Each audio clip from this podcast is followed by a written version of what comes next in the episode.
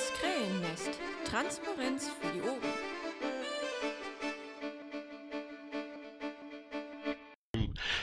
Engel im zweiten Anlauf am 29.10. und wir reden über das Thema OER. KY, äh, mich hat heute einer angetwittert, was ist ein OER? Ja, OER steht für Open Educational Resources. Ähm, englischer Begriff ist im Deutschen als OER-Abkürzung leider auch gebräuchlich. Deutsche Bezeichnung ganz einfach freie Bildung oder ähm, freie Lehr- und Lernmaterialien. Frei, so wie in freie oder frei, so wie in freier Rede? Ja, so total frei. Also das heißt frei im Sinne von kostenlos für alle, immer verfügbar, frei bearbeitbar unter freien Lizenzen. Und ähm, da wir hier ja bei Piraten sind, der ein oder andere kennt vielleicht die CC-Lizenzen. Das heißt, bei so Digitalmedien heißt das ganz einfach Lehr- und Lernmaterialien unter CC-Lizenz. Ah, das heißt, äh, jemand erstellt da was und äh, jeder kann es benutzen, kann es auch irgendwie zum Beispiel übersetzen oder äh, verbessern oder anders kombinieren oder sowas. Wer macht denn sowas? Genau, also das ist im Grunde ähm, erstmal so für Piraten eigentlich gar nicht so spektakulär. Also man macht was, stellt es anderen zur Verfügung und die können damit weiterarbeiten. Wer macht das? Ähm, Lehrer machen das eigentlich schon sehr lange. Also, dass man Arbeitsblätter macht, dass man die mit Kollegen austauscht. Jetzt geht es eben darum, das Ganze auf einem größeren Level, einfach auf äh, natürlich nicht nur Schullevel, sondern bundesweit, global, also tatsächlich global, weltweit, Afrika, Europa, UNESCO, wir reden gleich drüber, die sind alle da dran, ähm, zu einer ganz großen Bildungsallmende, also Allmende im Sinne von, das gehört allen, das dürfen alle nutzen, weiterzuentwickeln. Ah, dass Lehrer das machen, ist ja irgendwie klar, weil die müssen ja sowieso solche Dinge zusammenstellen. Ähm, aber du hast jetzt da irgendwie UNESCO gesagt oder so. Äh, Gibt es da auch äh, andere Träger, die so Zeugs erstellen?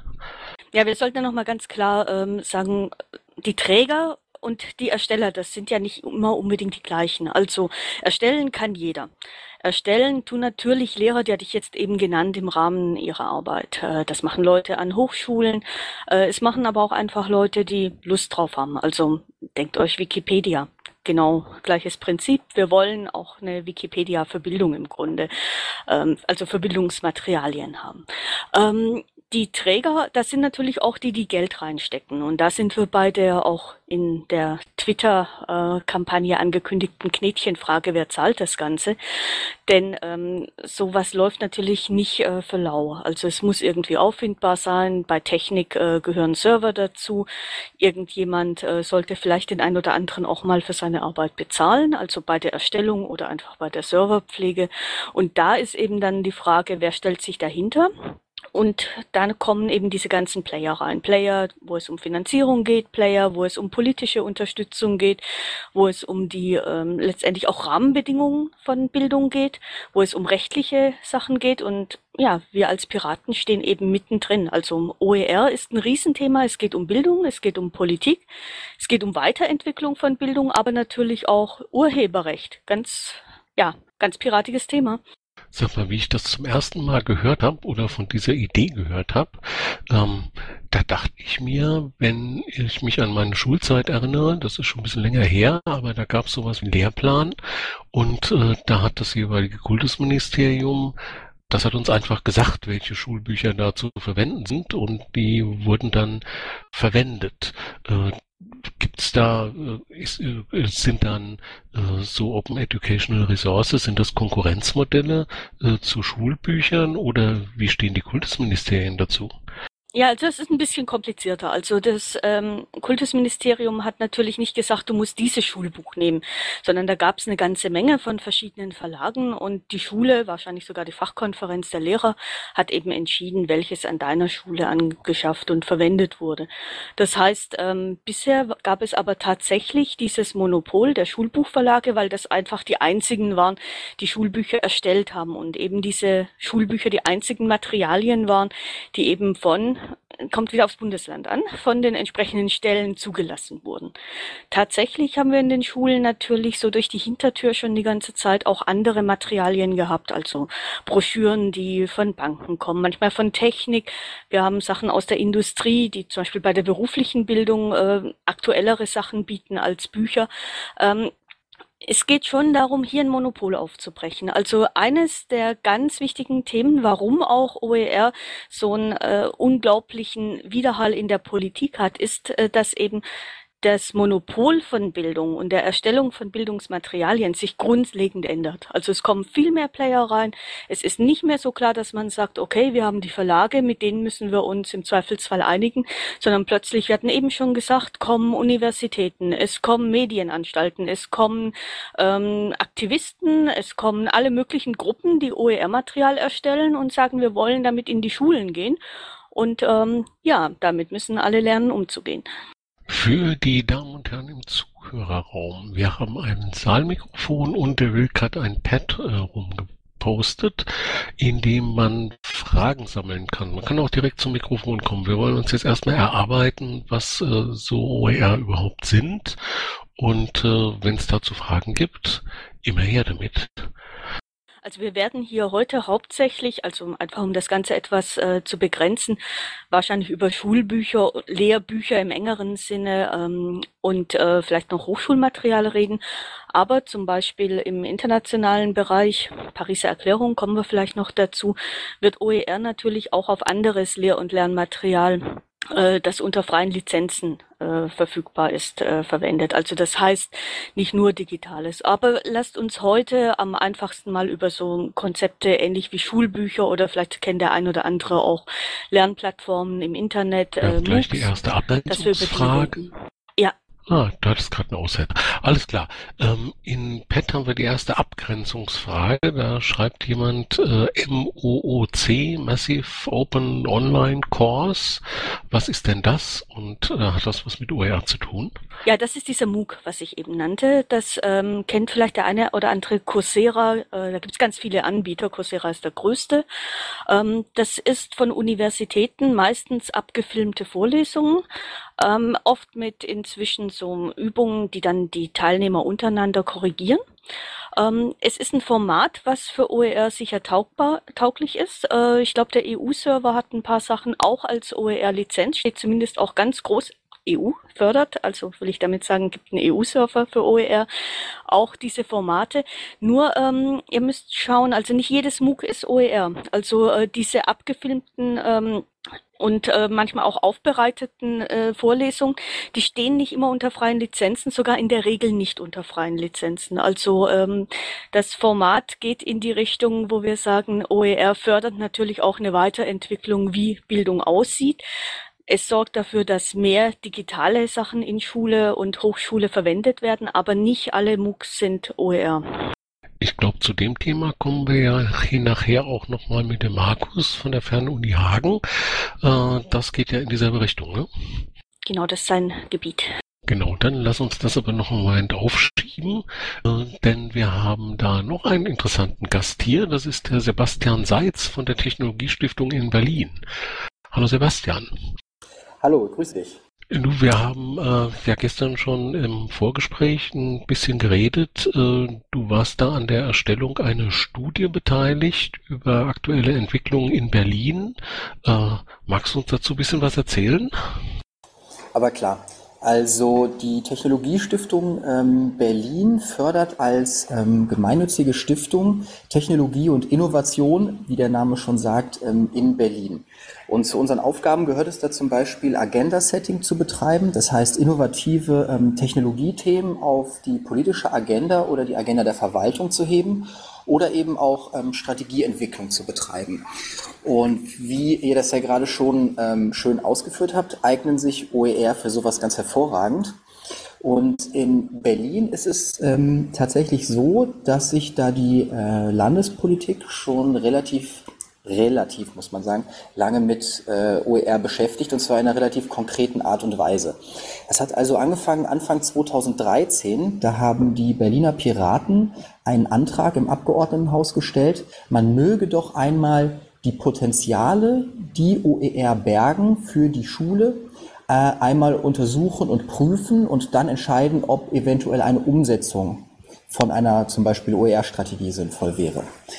Ähm, das hat dann die Regierungskoalition aus SPD und CDU, ähm, sagen wir mal, ähm, direkt umgesetzt. Die haben nämlich dann im August 2013 einen Antrag in die gleiche Richtung gestellt, der ging aber noch weiter. Und zwar haben die da gefordert, dass man ähm, OER im Land Berlin doch nun direkt umsetzen sollte.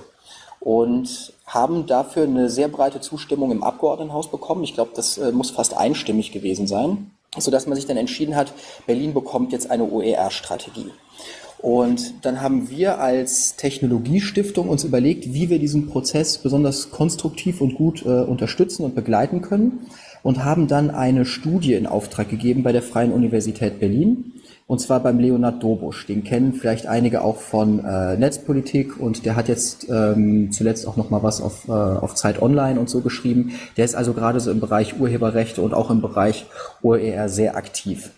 Und bei dieser Studie haben wir dann herausgefunden, dass Berlin im Vergleich, im bundesweiten Vergleich schon relativ viele Praktiken aus dem Bereich Open Education beziehungsweise Open Educational Resources umsetzt und man Berlin und Brandenburg auch dazu in der Hinsicht vielleicht schon als Vorreiter sehen könnte. Und auf Basis dieser Ergebnisse haben, ähm, haben dann die Autoren dieser Studie unterschiedliche Handlungsempfehlungen für eine solche OER-Strategie formuliert und das Ganze dann an die Politik weitergereicht.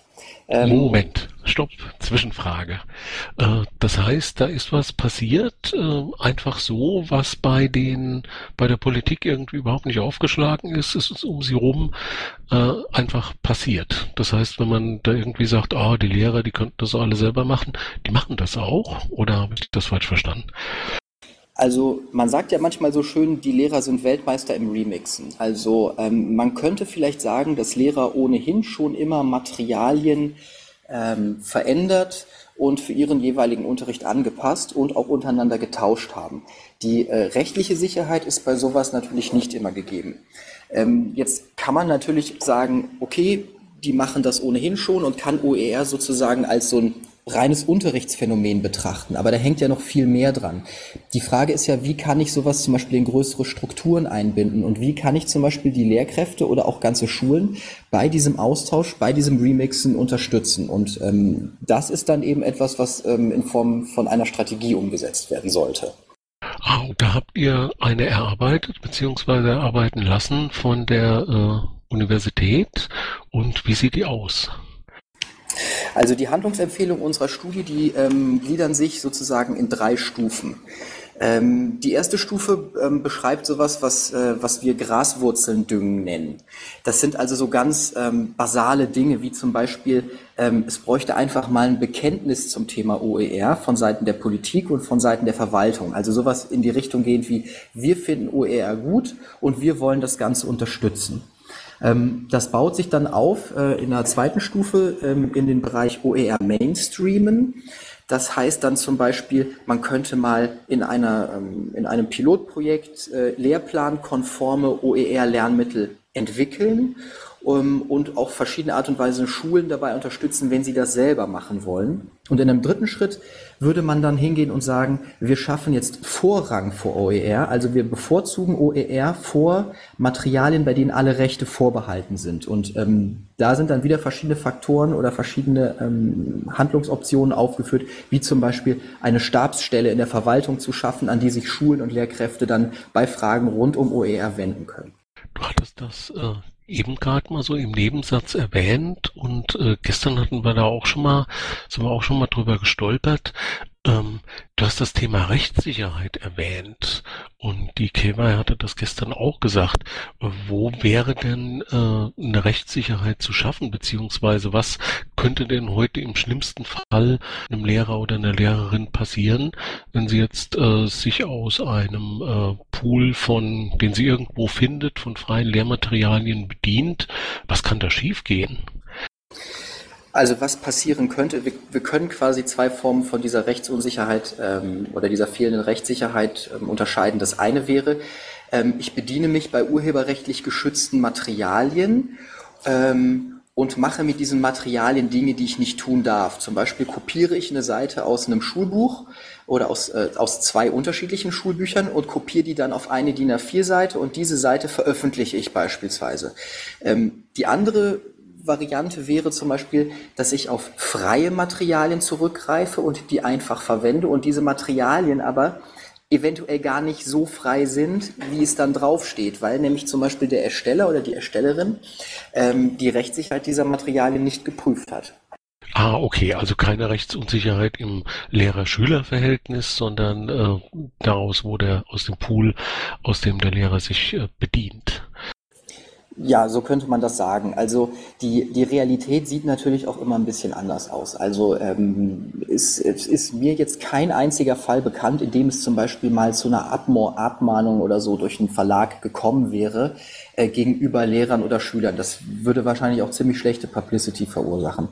Trotzdem ist es so, dass, und das würde ich jetzt als die aktuelle Realität bezeichnen, dass in deutschen Schulen dauerhaft Ur oder, oder ständig Urheberrechtsverletzungen begangen, begangen werden, äh, wenn auch häufig unwissentlich. Das deckt sich, glaube ich, mit unserer aller persönlicher Erfahrung. Ich würde Hier noch was dazufügen. Okay, klar. Ähm, ja, also zum einen dieses rechte Problem an der Schule, da haben wir diese ganzen Chilling Effects, dass eben Leute sich selbst mit der Schere im Kopf äh, äh, einerseits äh, schon mal begrenzen. Und das andere ist aber, ähm, da sind wir wieder bei diesen Veränderungen in Bildung, die eben ganz grundlegend aktuell sind, dass ähm, das Konzept der Verlage eben nicht vorsieht, dass Bildung das Klassenzimmer beziehungsweise die Uni verlassen darf. Also das heißt, in dem Moment, wenn ich Sachen veröffentlichen möchte aus diesen Schulbüchern, ähm, in Teilen oder es generell weitergeben möchte, da haben die Verlage ein handfestes Problem damit. Und wir sagen eben, zeitgemäße Bildung findet eben auch im Netz statt. Es findet kollaborativ eben in den Communities statt. Und äh, für diese äh, Art von Bildung, von dieser Art von Lernen sind eben diese Vorstellungen, die Schulverlage und äh, die alten Lizenzen, was man jetzt mit Sachen machen darf, einfach nicht mehr zeitgemäß. Okay. Ähm, aber nochmal zurück zu der äh, Studie von Sebastian. Äh, du hattest gesagt, ihr habt eine dreistufige Strategie dort vorgeschlagen, die irgendwie erstmal mit ganz zart anchecken anfängt und äh, dort aufhört, äh, dass man wirklich einen, einen, Vorzug erklärt, also quasi sagt, äh, man soll, wenn das möglich ist, äh, OER verwenden und eben keine kommerziellen Sachen. wie weit ist denn der Sachstand da? ist das jetzt sehr weit in die Zukunft oder passiert da was in die Richtung? Ähm, also vielleicht als kurze Ergänzung, ähm, OER äh, müssen ja nicht nicht kommerziell sein. Also ähm, eine freie CC-Lizenz, also eine freie Creative Commons-Lizenz, äh, erlaubt ja durchaus auch eine kommerzielle Nutzung. Wie sowas dann aussieht, ist wieder eine andere Frage. Der jetzige Stand ist eigentlich ein ziemlich spannender. Und vielleicht sprechen wir eigentlich auch genau zwei Tage zu früh, weil nämlich am 31. Oktober die Berliner Senatsverwaltung einen ähm, abschließenden Bericht zur Umsetzung dieser Strategie an das Abgeordnetenhaus geben wird. Dieser Termin ist jetzt schon in diesem Jahr, ich glaube, zwei oder dreimal verschoben worden, ähm, was auf Umstrukturierungsmaßnahmen innerhalb der Verwaltung zurückzuführen ist.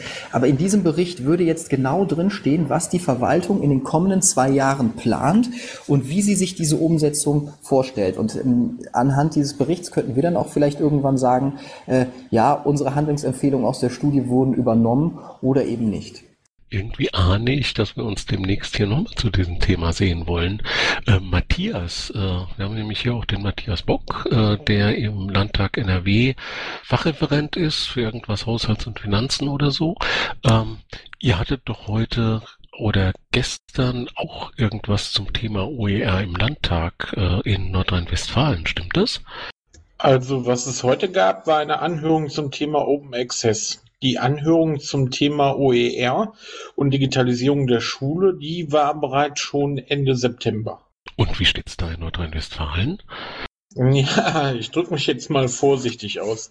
Äh, geht es nach den Sachverständigen sowohl in der Anhörung im September als auch in der Anhörung heute, dann äh, sehen die, ich sag mal, 95 Prozent der Experten, die dort gehört wurden bei der Anhörung, großes Potenzial. Äh, der Sachstand allerdings aktuell schaut so aus, dass wir in Nordrhein-Westfalen diesbezüglich noch keine größeren Bestrebungen haben. Es gibt die eine oder andere Plattform, die das Land betreibt. Die stecken aber in weiten Teilen noch in den Kinderschuhen und ähm, werden nicht so flächendeckend gefördert, wie wir uns das gerne vorstellen würden, beziehungsweise ein durchgehendes Konzept, was die Einführung von OER äh, im Schulbereich beispielsweise angeht, äh, die liegt noch gar nicht vor. Also Sebastian, sieht so aus, als seid ihr vorne. Ähm, ja, also man, ähm, das, das hat sich ja, sagen wir mal, in gewisser Art und Weise ähm, in, der, in der Studie auch schon abgezeichnet. Wobei man in dem Kontext vielleicht auch noch erwähnen sollte, ähm, dass dieses, ähm, nennen wir es mal Ranking, was es in diesem Fall dann gab von den äh, einzelnen Bundesländern, ähm, dass mir schon von verschiedenen Stellen zugetragen wurde, dass das gar nicht mehr so aktuell ist. Also es hat sich schon unheimlich viel getan und es wäre natürlich mal interessant zu sehen, wie wird eigentlich OER jetzt einige Monate später, nämlich ziemlich genau, ja, ziemlich genau fünf Monate, sechs Monate später in den anderen Bundesländern gehandhabt. Also da scheint sich schon eine ganze Menge zu, ähm, zu tun. Und ich weiß, dass es auch ähm, da gerade in Baden-Württemberg wohl einiges gibt. Das ist ja, also das verwundert mich jetzt ja eigentlich, wenn du das so sagst. Fünf Monate sind in, in so einem Bereich wie Schule, da habe ich früher in Jahrzehnten irgendwie äh, keine Änderungen gemerkt. Äh, das, das ist ja unglaublich schnell. Worauf führst du denn das Zeug? Ähm, ich würde das jetzt mal auf das ähm, Engagement einiger weniger zurückführen. Also die deutsche OER-Szene ähm, wächst zwar beständig, aber wenn man ähm, sich mal anschaut, wie man auf Veranstaltungen trifft oder äh, wer auf dem Podium sitzt, das sind immer sehr ähnliche Leute. Ähm, die sind aber normalerweise äh, oder in, laut meiner Erfahrung sind die relativ gut vernetzt. Und es gibt ja auch ein paar ähm, Dinge, die man für OER, wenn man zum Beispiel in der Verwaltung arbeitet, tun kann, die relativ simpel sind. Das können zum Beispiel einfach nur Dinge sein wie, ähm, ich erkläre erstmal auf unserer Webseite, was OER überhaupt sind und dass es die überhaupt gibt. Und in dem nächsten Schritt könnten das zum Beispiel Dinge sein wie äh, eine Lehrerfortbildung zu dem Thema. Das muss dann noch gar nichts ähm, zentral organisiertes sein. Ähm, es kann erstmal sowas sein, was, ähm, was, was das Thema für ähm, eine größere Gruppe an Menschen, die an der Schule tätig sind oder in Bildungsinstitutionen tätig sind, ähm, bewusst macht. Sandra? Ja, du darfst ja auch nicht vergessen, wenn du jetzt sagst, da tut sich unheimlich viel in letzter Zeit. Ähm, das ist ja das Ergebnis von einem sehr langen Prozess. Also wir hatten zum Beispiel 1995, da ging das Ganze mit Lernen im Internet los. Äh, die äh, Margit Fischbach hat damals äh, einen Server aufgestellt und hat da angefangen, Lehrer und Materialien zu vernetzen. Das ist heute unter zoom.de. Das ist zentrale Unterricht oder und, genau zentrale Unterrichtsmedien heißt das Ding. Gibt's immer noch. Es war eines der allerersten, die sich dann auch mit UNESCO und so weiter vernetzt haben.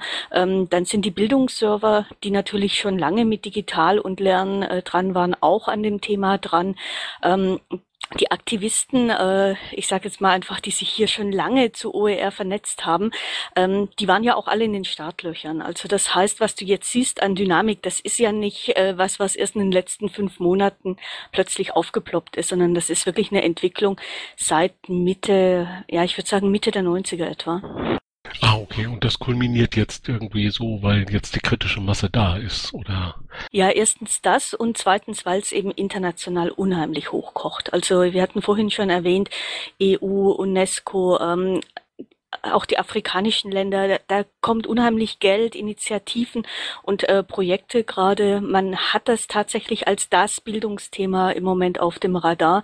Es wird auch von Industrie gepusht. Äh, gerade in Afrika zum Beispiel spielt es eine große Rolle bei Landwirtschaft und Gesundheitsaufklärung. Industrie geht es natürlich auch um Bildung, Fortbildung. Ähm, wir hatten vorhin das Stichwort MOOCs äh, im Sinne von, äh, wie kann man Bildung, Hochschulbildung äh, demokratisieren, weiter verbreiten verbreiten. Ähm, Industrie hat natürlich auch ein Interesse an gut ausgebildeten Leuten. Äh, die kann ich eben in bestimmten Bereichen über OER auch kriegen, ohne dass ich da jetzt ständig selbst schulen muss. Das heißt, da kommen ganz viele Dynamiken zusammen und momentan kocht das Thema wirklich auf allen Ebenen ganz, ganz enorm hoch. Sebastian, wolltest du dazu noch was sagen? Weil das war eben so eine Steilvorlage, die müssen wir eigentlich ausnutzen, oder? Ähm, ja, klar. Also ähm, Worauf ich mich jetzt bezogen habe, war, ähm, woran, ähm, woran wir denn jetzt merken, dass sozusagen ähm, sowas in den ähm, Verwaltungen und NGOs auf einmal so ein Thema wird. Ähm, klar gibt es solche Dinge schon länger, also die Zentrale für Unterrichtsmedien ähm, hat aber nicht ausschließlich OER wenn mich nicht alles täuscht, nicht ausschließlich OER im Programm, Ja, die sondern geht grenzen es sogar, entschuldige, die grenzen sogar ein, äh, freie Nutzung nur für Unterricht. Also da sind die unglaublich restriktiv. Äh, deswegen bei denen würde ich auch OER immer mit ein bisschen Fragezeichen dahinter packen.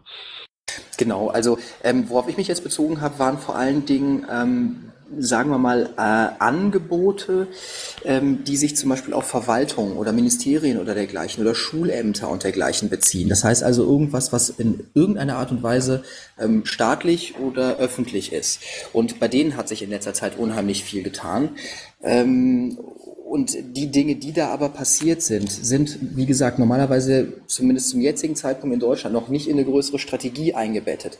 Aber so ähm, kleinteilige Aktionen kann man da natürlich immer schon starten und ähm, ähm, unser, unser Ranking ähm, orientiert sich da natürlich an Kriterien wie zum Beispiel ähm, wird über OER informiert? Gibt es Fortbildungen dazu? Ähm, werden die eventuell auch irgendwie in so Fortbildungsportalen gelistet? Ähm, wie kann man sich darüber informieren? Ähm, bietet die äh, Verwaltung eventuell selber freie Materialien an und dergleichen? Und äh, da ist es natürlich so, ähm, ich sage das jetzt mal so salopp, ich kann da einfach ein freies Material einstellen und dann kann ich mir einen Haken an den Punkt dran machen und dann ist es da. Also da muss man immer so schauen, in, ähm, in, wie man das dann schlussendlich gewichtet. Ähm, trotzdem ist es so, dass ähm, das Thema jetzt so im letzten, in den letzten zwei Jahren auf die politische Agenda hier in Deutschland ähm, verstärkt gekommen ist, was sich jetzt natürlich auch darin äußert, dass sich die KMK auch damit beschäftigt. Also das würde ich vielleicht gerne noch etwas umfassender, äh, politisch zumindest einrahmen. Ähm, die Europäische Kommission hat sich dazu letztes Jahr im Herbst geäußert, am 25.09. und hat dazu äh, die äh, Mitgliedsländer aufgefordert, entsprechende Projekte zu starten, weil sie das als Zukunftsthema auch für die EU äh, thematisieren möchte. Und ähm, auf diese Initiative hin sind natürlich auf den politischen Agenden in allen Bundesländern mehr oder weniger jetzt Dinge entstanden, entweder aus der Regierung heraus oder eben wie hier in Nordrhein-Westfalen auch durch die Opposition, durch uns, ähm, so dass das Thema jetzt eben auch in der KMK gelandet ist, die sich äh, Anfang Dezember diesen Jahres noch einmal umfassend zu dem Thema äußern möchte, äh, in Form einer Auswertung, einer Anhörung, die stattgefunden hat, leider nicht öffentlich, aber der eine oder andere Akteur, der dazu befragt wurde, der hat sich dazu ja auch geäußert, indem er seinen Fragebogen mit seinen Antworten online gestellt hat, Wikimedia, da kann man ein bisschen googeln, dann sieht man zumindest, in welche Richtung das Thema auch in der KMK gerade geht. So, dann lass uns nochmal äh, diesen Punkt äh, aufnehmen, die DKY gerade eingeworfen hat. Äh, wir haben nämlich vier Fragen vorbereitet, die auch in der Einleitung, äh, in der Einladung schon formuliert waren. Und dazu haben wir noch zwei weitere spannende Gäste auf dem Podium. Wilk, wen haben wir denn noch? Ja, wir haben ähm, Herrn Daimann, Markus Daimann von der Fernuniversität ähm, Hagen dabei und wir haben noch ähm, von der Serlo den Simon ähm, der hier geschäftsführender Vorstand ist. Serlo, was ist denn das? Ja, vielleicht äh, Simon. Ja, ich erzähle gerne mal kurz was. Also erstmal vielen Dank für die Einladung, super spannend. Ähm, ich hoffe, man versteht mich jetzt auch. Bestens. Ja. Großartig. Ja, ähm, Serlo ist eine Initiative aus München, die von dem gemeinnützigen Einge ähm, Verein Gesellschaft für freie Bildung e.V. betrieben wird. Wir haben noch als Schüler vor fünf Jahren damit angefangen, eine Lernseite zu bauen, die einfach sich nur an den Bedarfen, die wir damals als Schüler hatten, orientiert hat. Also wir wollten Aufgaben mit ausführlichen Lösungen. Wir wollten all das Grundwissen, ähm, das wir brauchten zum Lernen, zentral auf einer Internetseite und haben eben so ein bisschen als Hobby angefangen, ähm, eine eigene Seite mit PHP zu programmieren, dort die Materialien zu sammeln. Inzwischen sind wir ein Verein mit 30 aktiven Mitgliedern, drei arbeiten Vollzeit, ähm, haben eine zweite ausführliche Version gebaut, eine Lernseite, auf der vor allem jetzt Schulmathematikmaterialien gesammelt wurden, also Erklärungsartikel, Aufgaben mit ausführlichen Lösungen, Lernvideos, Kurse, die etwas Schritt für Schritt erklären. Ähm, 5000 von diesen Materialien, die aktuell von ungefähr 200.000 Schülern im Monat genutzt werden und eben unter freie Lizenz sind. Dass wir damit OER produzieren, haben wir erst so vor ungefähr zwei Jahren gelernt. Aber ihr seid äh, schon kommerzielles Unternehmen? Nee, wir sind ein gemeinnütziger Verein und ähm, finanzieren uns über Spenden ähm, von Einzelpersonen, von Fördermitgliedern und von Stiftungen, die uns unterstützen. Ah, super. Ähm, und der Markus, der kommt von der Fernuni Hagen. Ihr seid schon ganz, ganz lang unterwegs äh, übers mit Netzunter nee, mit Netzunterstützung oder auch ohne äh, ganz, ganz vielen Leuten überall die Möglichkeit zu geben, ein Studium zu machen. Äh, ja, genau. Äh, erstmal auch Hallo von mir und vielen Dank für die Einladung. Äh, ich sitze jetzt hier auch an der Fernuniversität in Hagen, also die gibt's auch tatsächlich. Ich habe hier auch ein, ein schönes Büro.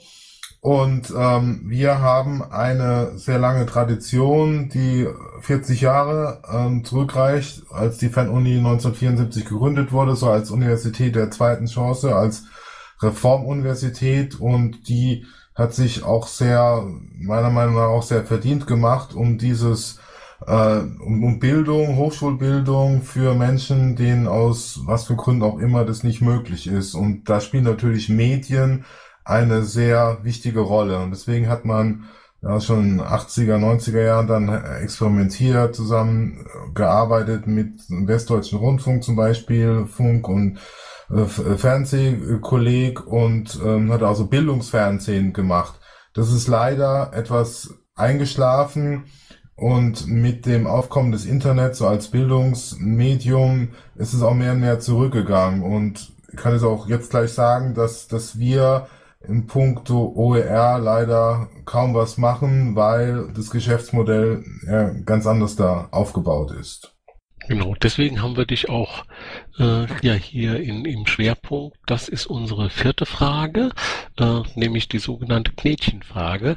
Äh, wie monetarisiert man das denn? Aber da gucken wir nachher drauf, weil dieses Thema äh, in der Schule ist ja zunächst mal die Monetarisierung spielt ja äh, nicht so direkt eine Rolle und äh, wir haben vorher überlegt, wir starten mit vier solchen Fragen. Und die erste Frage, die soll sich mit Qualitätskontrolle und Verantwortung der Lehrkraft äh, auseinandersetzen und steht unter dem Schlagwort, was nichts kostet, ist nichts. Äh, diese Materialien sind frei, äh, aber die Claver hat es ja vorhin schon angedeutet. Ähm, da könnten zum Beispiel Industriebetriebe dran interessiert sein, dass bestimmte Lehrmaterialien in Umlauf kommen. Äh, wie ist das da mit der Qualitätskontrolle? Da würde ich mich vielleicht gleich mal dazu einschalten, wenn ich darf. Selbstverständlich. Also bei, ich kann mal von uns erzählen, wie wir, wie wir das bei uns handhaben. Serlo funktioniert wie die Wikipedia. Die Materialien werden von einer engagierten Community entwickelt. Ähm, jeder, der möchte, kann sich registrieren, Bearbeitung einreichen, kommentieren, neue Materialien erstellen. Der Knackpunkt ist aber, dass aufgrund der hohen Qualitätsansprüche im Bildungsbereich es fortgeschrittene Rollen gibt, die sogenannten Reviewer, die zum Beispiel sehr viele gute Bearbeitungen eingereicht haben, die äh, qualifiziert sind durch ihre Lehrtätigkeit, oder durch eine ähm, Arbeit an Didaktiklehrstühlen an Hochschulen und die Bearbeitung der Community kontrollieren, bevor sie online für die Schüler zur Verfügung gestellt sind. Das wäre also so ein einfacher quasi Redaktionszwischenprozess, der eingebaut ist und letztendlich dem gleicht, wie das ähm, Verlage womöglich auch machen. Ich denke, dass es deswegen wegen solchen einfachen Prozessen, Kontrollprozessen, die man einbauen kann, ähm, erstmal kein Problem ist, so eine klassische Form von Qualität bei OER zu gewährleisten. Ganz im Gegenteil, dass darüber hinaus noch eine große Chance besteht. Ähm, ich denke, dass wenn man ähm, den Beteiligungsgedanken bei OER tatsächlich umsetzen kann und an so einem Lernmaterial nehmen wir einen ähm, Artikel, Beispiel Parabel, den ich jetzt auch mal bei uns ähm, in das Piratenpad gerade rein ähm, gepostet habe, wenn da am Ende Didaktiker mitwirken, die von der Hochschule einen hohen Anspruch an die didaktische Qualität haben, Lehrer, die aus zehn Jahren Erfahrung eine gute Idee haben, wie man was vermitteln kann, ähm, jemand, der aus dem Unternehmen ähm, vielleicht ein spannendes praktisches Beispiel reinbringt, jemand, der sich um die Visualisierung, die grafische Aufbereitung der Materialien kümmert, jemand, der ähm, den technischen Hintergrund hat und die notwendigen Metadaten hinzufügt, damit dieses Material gut gefunden werden kann. Und am Ende noch eine Schülerin, Schüler, die sagt, ja, ich verstehe es aber trotzdem noch nicht, weil an dem und dem Punkt ähm, quasi ähm, komme ich nicht hinterher, was dort gemeint ist. Wenn diese Zusammenarbeit tatsächlich funktioniert, besteht ein großes Potenzial, besonders spannende, aktuelle, grafisch ansprechende und zeitgemäße Materialien zu ähm, erstellen, die dann auch dem doch recht hohen Standard von Schulbüchern in Deutschland noch weit darüber hinausgehen könnten. Lass mich mal da kritisch zurückfragen. Bei einer Parabel, also ich gucke mir die Seite gerade an und bin maximal fasziniert. Ähm, da besteht aber auch wenig Interesse dran, irgendwelche Inhalte da reinzuschieben, weil also so toll die Seite ist, Parabel ist Parabel. Ähm, wie ist das dann äh, bei solchen Fragen wie Umweltschutz, äh, Energiegewinnung, äh, wo es ja durchaus Interessen geben könnte, auch in der Wikipedia, äh, die du ja als Beispiel angeführt hast, haben wir ja den Effekt, dass es gewisse äh, Themen gibt, die massivst getrollt werden. Äh, Gerade aktuelle Themen, die irgendwie weltanschaulich spannend sind. Und äh, da könnte ja dann dem einen oder anderen äh, Redakteur auch mal irgendwas durchrutschen. Aber das ist keine reale Gefahr bei euch. Also momentan noch nicht, weil wir vor allem mit Mathematik angefangen haben und die jetzt erstmal weltanschaulich politisch eben nicht so kontrovers ist, das stimmt. Ähm, ich denke jedoch, dass das in Zukunft kommen kann. Und tatsächlich wünsche ich mir diese Auseinandersetzung und diesen Dialog auch. Denn die Wikipedia zeigt ja zwei Dinge. Das erste ist, man erkennt diese Einflussnahme, weil die Bearbeitungen transparent sind. Und zweitens auch, man hat gelernt, damit umzugehen. Es wird quasi, es wird sichtbar. Ähm, und ich glaube fest quasi an diese an dieses letztendlich demokratische Potenzial von OER, wenn es denn tatsächlich durch viele Leute erstellt wird und tatsächlich in einer gemeinnützigen Trägerschaft durch eine große Community entsteht, dass man ähm, weltanschaulich politisch nicht unbedingt objektive, aber zumindest vielseitig beleuchtete Inhalte hat und ähm, engagierte Leute, die das wirklich für die Sache machen, da dann auch als ähm, in der Kontrollfunktion tätig sind. Die, ja, Sebastian. Ja, also ich, möchte ja gerne deiner Einladung zum Dialog folgen. Also ähm, man, ähm, wir haben so eine, ähm, sagen wir mal, so eine Kontrollfunktion, ja sozusagen in letzter Instanz immer bei der jeweiligen Lehrkraft, die dann mit den Materialien äh, zum Beispiel Unterricht macht. Also wenn es zumindest Materialien sind, die für die Unterrichtsvorbereitung genutzt werden und ähm, man jetzt nicht sowas macht, wie zum Beispiel Simon das gerade beschrieben hat oder so angedeutet hat, so in dem Bereich Selbstlernen. Ähm, da gibt es sicherlich auch Materialien von zum Beispiel Versicherungen oder äh, größeren Konzernen, äh, größeren Konzernen, die zum Beispiel im, im Ölgeschäft oder dergleichen tätig sind.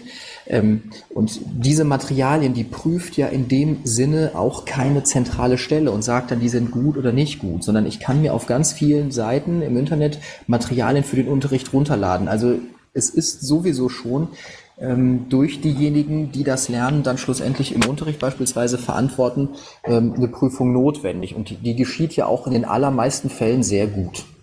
Sandra. Ja, also äh, diese Qualitätssicherung ist natürlich eines der großen Themen in dieser Diskussion. Da sind auch ein paar Unis dran, äh, die da auch forschen und selbst Vorschläge machen. Also es geht in die Richtung äh, eine Mischung aus Experten. Also das heißt, wir haben ja jetzt äh, auch in den Ministerien teilweise Leute, die dafür zuständig sind, Sachen zu prüfen und Community ähm, zu machen. Es gibt äh, Möglichkeiten eben ähm, nochmal ganz klar zu sagen, die Leute, die es erstellen, sind nicht unbedingt äh, die, die dann zum Beispiel die Zusammenstellung darstellen. Also das heißt, ich kann eine Kuratierung übernennen, zum Beispiel äh, besonders ähm, gut ähm, geordneten Server dann haben. Also das heißt, ein Server, der eben das Zeug sichtet. Wir haben da ja schon Erfahrungen auch zum Beispiel bei Shareware und Freeware. Ähm, man kennt dann auch Redaktionen, auf deren Empfehlungen man sich eher äh, verlassen möchte. Und man darf natürlich nicht vergessen, also wir haben es mit Lehrern zu tun. Und äh, da sind wir bei Leuten, wo richtig viel Geld in die Ausbildung gesteckt wird. Und entweder unsere Lehrerausbildung taugt was, dann können die Lehrer hinterher auch entscheiden, ob Fachbereich das ein oder andere Material was taugt oder nicht. Oder wir müssen mal ganz kräftig an die Inhalte unserer Lehrerausbildung ran und die Lehrer in die Lage dazu zu versetzen, ähm, Bildungsmaterial bewerten zu können. Weil wenn sie das nicht können, dann müssen wir fragen, was tun wir eigentlich in der Lehrerausbildung. Uns besucht der Pac-Man. Ich schieb dich mal runter. Trotzdem Hallo an insgesamt 51 Zuhörer. Ja, sind wir alle einer Meinung? Äh, Qualität überhaupt kein Problem. Warum machen das dann nicht sowieso schon immer und alle so? War das die Überleitung zu den Hemmnissen? Nö, mach doch einfach mal.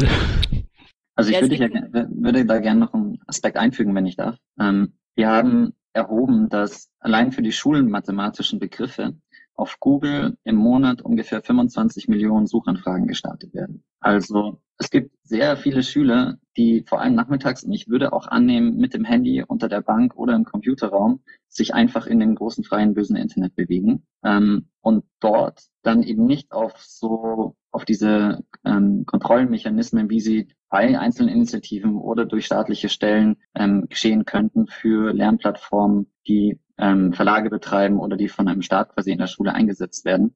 Und für mich steht da ein bisschen die Frage dahinter, ähm, ob man das aber auf der anderen Seite nicht auch möchte. Also ähm, dass unsere Schüler nur immer in einer festen Lärmumgebung ähm, mit überwachten Browsern ähm, auf Seiten sind, die irgendwie von der Schule freigeschalten werden, gehört für mich eher zu einer Horrorvorstellung als wie ähm, zu einer offenen, aufgeklärten Bildung, wo man den Schülern das zutraut.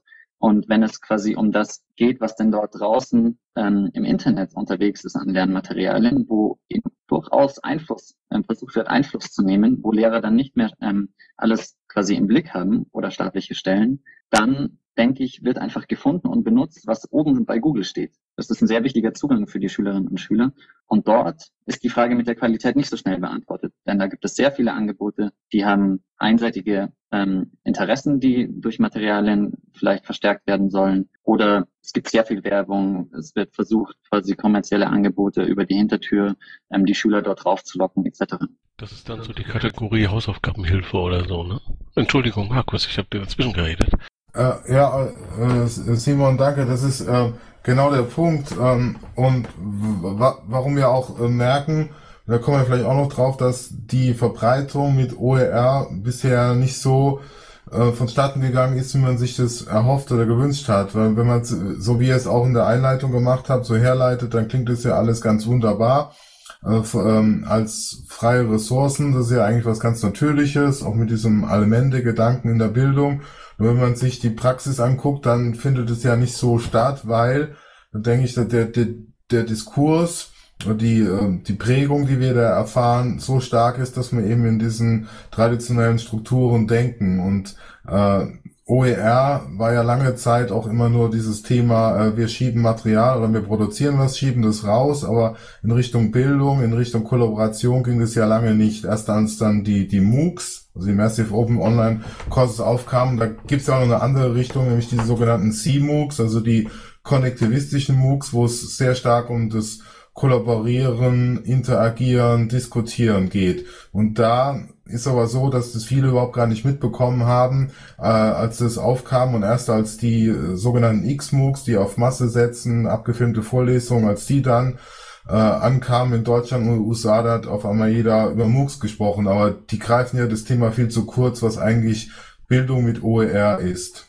Genau, also wenn wir über die Hemmnisse reden, äh, dann müssen wir natürlich äh, über ähm, verschiedene Ebenen reden. Wir haben natürlich äh, ganz unterschiedliche Gründe und sehr gute Gründe, warum Leute OER nicht äh, in großen Massen ansetzen. Also das fängt damit an, dass unser, was ja schon genannt wurde, unsere Strukturen und auch die Art unserer Ausbildung und wie Schule und Lernen auch an Hochschulen organisiert ist, gar nicht drauf eingestellt ist. Und äh, das beginnt eben mit unheimlich viel Angst. Also ähm, das heißt, das ist Angst vor der Verantwortung, äh, dass man rechtfertigen muss, welche Medien setze ich ein. Man muss äh, zum Beispiel auch, wenn man selbst Lehrmaterial erstellt, den Kollegen gegenüber ja kritikfähig sein. Also allein schon ähm, dass ein Kollege Kritik an meinem Lehrmaterial machen kann, ist für manche Lehrer sowas ganz furchtbar absurd, schreckliches als Szenario, dass also auch bei den Diskussionen dann immer kommt, ja, vielleicht anonym, äh, wenn man dann nicht weiß, wer es war. Ähm, da kommen ganz grundlegende Ängste, äh, die darin beschränkt sind, wie man sich Lernen vorstellt. Und äh, ja, da sind wir halt tatsächlich dabei, Bildung grundlegend umzubrechen und OER ist da eben ein Baustein dabei und im Moment eben einer, der ganz, ganz viel in Bewegung bringt. Ich, darf ich dazu noch was ergänzen? Ja, klar. Also äh, nochmal bezogen auf das Thema OER ist es letztendlich eine Lizenzfrage. Alles, was darüber hinausgeht, äh, ist natürlich das, was Kelby jetzt zum äh, Schluss angesprochen hat, eine Frage, wie wir uns Bildung vorstellen. Aber in Bezug auf Kollaboration, was der Vorredner dann nochmal angesprochen hatte, geht es ja auch darum, gerade mit einer freien Lizenz auch die Lehrkörper in die Lage zu versetzen, vielleicht nicht nur mit dem Tischnachbarn im Klassen, äh, im, im Lehrerzimmer Äh, die Sachen zu besprechen, zu tauschen oder zu erweitern, sondern eben das Potenzial, beispielsweise auf Nordrhein-Westfalen bezogen, ähm, alle Lehrerinnen und Lehrer mit einzubinden in die Erstellung der Materialien. Das muss nicht bedeuten, dass sie es selber erstellen, aber dass sie anhand eines äh, bestimmten äh, Unterrichtsinhaltes sich äh, mit allen Lehrern in ganz Nordrhein-Westfalen vernetzen können, weil das ist das, was letztendlich jetzt immer noch äh, fehlt, ein ganzes Stück weit. Und ähm, das ist vielleicht der erste kleine Schritt, das ist vielleicht noch nicht der große Sprung, aber der erste kleine Schritt, dass ich eben die zusammenbringe, die kollaborativ auch als Lehrer zusammenarbeiten möchten. Äh, und ähm, das ist etwas, was auch in den Anhörungen sowohl aber als auch auf den Konferenzen, die jetzt gerade erst stattgefunden haben, immer wieder zur Sprache kam. Ja, an so kollaborative Modelle muss man sich gewöhnen. Markus. Äh, ja, ich denke, ich wollte nur mal davor warnen, also dass man jetzt nicht OER gleichsetzen darf mit, ähm, da wird die Bildung jetzt anders oder neuer, weil die, also die Gefahr ist, dass OER ein Stück weit auch korrumpiert wird ähm, von den traditionellen Strukturen, dass alles so weitergeht und die die eigentliche Innovationskraft oder das Potenzial ähm, dann verloren geht. Aber es ist auch vollkommen richtig, das alles über die Lizenzfrage laufen zu lassen, weil im Kern geht es ja bei OER um offene, also frei lizenzierte Bildungsmaterialien, aber eben noch keine Bildung an sich. Und deswegen äh, müssen wir da einen Schritt weiterkommen. Mit den MOOCs hat man das dann mal geschafft, also sowas wie Open Educational Practice, also wirklich Praktiken, äh, das wurde eben auch angesprochen, das Thema zusammenbringen, wer gerne miteinander Materialien erstellt, diskutiert, austauscht, da hätten wir auch das Thema Qualitätskontrolle mit drin. Also OER an sich ist noch keine, noch keine andere Bildung, sondern die, die, aber eine Grundvoraussetzung, weil es eben über diese Lizenzfrage geht für Bildung im 21. Jahrhundert. Aber wir brauchen wirklich neue Konzepte und mit MOOCs hat man mal sowas geschafft, weil es war dann auch so ein Label, wo, wo viele mitreden konnten, aber auch die Gefahr, dass es dann sehr einseitig gesehen wird als abgefilmte Vorlesung und was soll das überhaupt. Und deswegen sind wir, denke ich, alle aufgefordert, da auch neue Lehrkonzepte oder pädagogische Praktiken zu entwickeln. Simon? Ja, ich würde da in Teilen zustimmen. Ähm, ich bin mir persönlich immer weniger sicher, ob denn die Lizenz tatsächlich das entscheidende Kriterium ist. Ähm, ich glaube, dass in der OER-Bewegung ähm, bei den Leuten teilweise sehr unterschiedliche Motivationen beiliegen, aber es auch ein Grundstock von gemeinsamer Motivation gibt, warum wir das Thema eigentlich wichtig finden. Ähm, und dann denke ich, ist quasi, ja, wir, also die freie Lizenz allein mir etwas zu ideologisch. Denn worum geht es denn mir zum Beispiel dahinter? Ähm, ein Aspekt ist die Zugänglichkeit von Bildung, dass ein Beitrag zu mehr Bildungsgerechtigkeit geleistet wird. Wenn man sich anschaut, was dafür tatsächlich nötig ist, kommt man schnell zu dem Punkt, dass OER die ähm, einfach mal in den Raum geworfen zehn Prozent der Schülerinnen und Schüler erreichen müssen, die gerade eine starke Benachteiligung haben. Und dann kommt man zu sehr, sehr viel komplexeren Herausforderungen, als nur, dass die Materialien unter freier Lizenz sind. Denn wenn das Materialien sind, die mit einer Login-Sperre auf irgendeinem Landesserver ähm, liegen und Mathematikaufgaben zum Beispiel ohne ausführliche Lösungen, dann kann fast niemand was damit anfangen und sie werden nicht tatsächlich gefunden, selbst wenn sie dort unter freier Lizenz sind. Ähm, genau, also das ist wichtig, man es eben unterscheidet. Die Lizenz ist eben die Voraussetzung, dass ich überhaupt öffentlich über Bildungsmaterial, auch über didaktische Konzepte und so weiter diskutieren kann. Weil ich darf ja nicht einfach ein Schulbuch einscannen und die Seite online stellen, um mit fünf Leuten äh, mich eben äh, zum Beispiel im Hangout darüber zu unterhalten. Also dann habe ich schon wieder äh, diese Lizenzprobleme.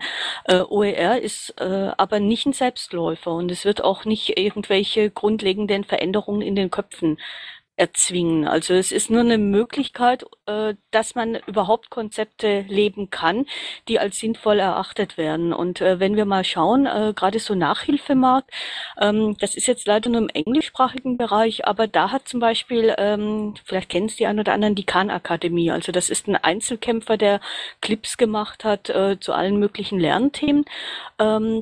Ganz viel aufgeräumt, indem er da einfach diese Clips online gestellt hat und die äh, Kids können eben kostenlos draufklicken, nicht nur Kinder, auch jeder andere, die haben da auch zu allen möglichen Themen Sachen und ähm, da muss man eben keine Gebühr zahlen und nicht Eltern haben, äh, die eben äh, diese Schulinhalte erklären. Also äh, freie Lizenzen und freie Zugänglichkeit ermöglicht Dinge, aber es ist eben durchaus möglich, eine stockkonservative Bildungspolitik mit OER-Schulbüchern zu machen. Also sehen wir zum Beispiel Äh, gerade auch in Ungarn. Also Ungarn Schulpolitik und Medienpolitik weiß jeder ist im Moment äh, alles andere als progressiv. Ähm, die haben OER-Konzepte. Ähm, das hat nichts mit OER zu tun. Also OER ist, äh, wenn ihr so wollt, ein Tool.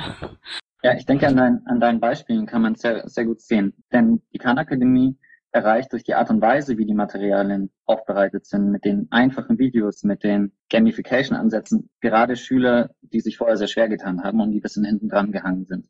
Dass die Inhalte unter freie Lizenz stehen, ist letztendlich trivial, denn das sind Programme, diese Aufgaben, die kann man kaum übernehmen und remixen.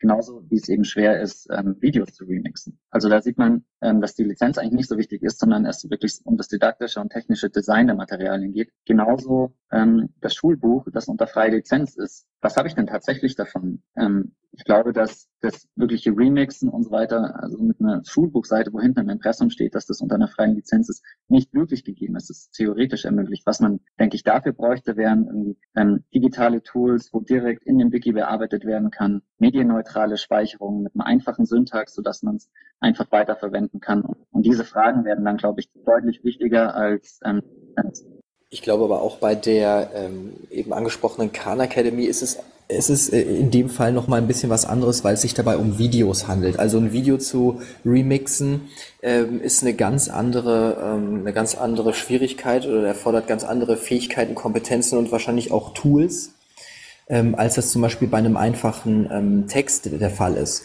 Aber ich glaube, wir, was wir, was wir heute sehen, ähm, ist schon, oder was, was ich auch aus meiner Schulzeit noch kenne, ist ein ganz klassisches äh, Remixen, was ja schon stattfindet.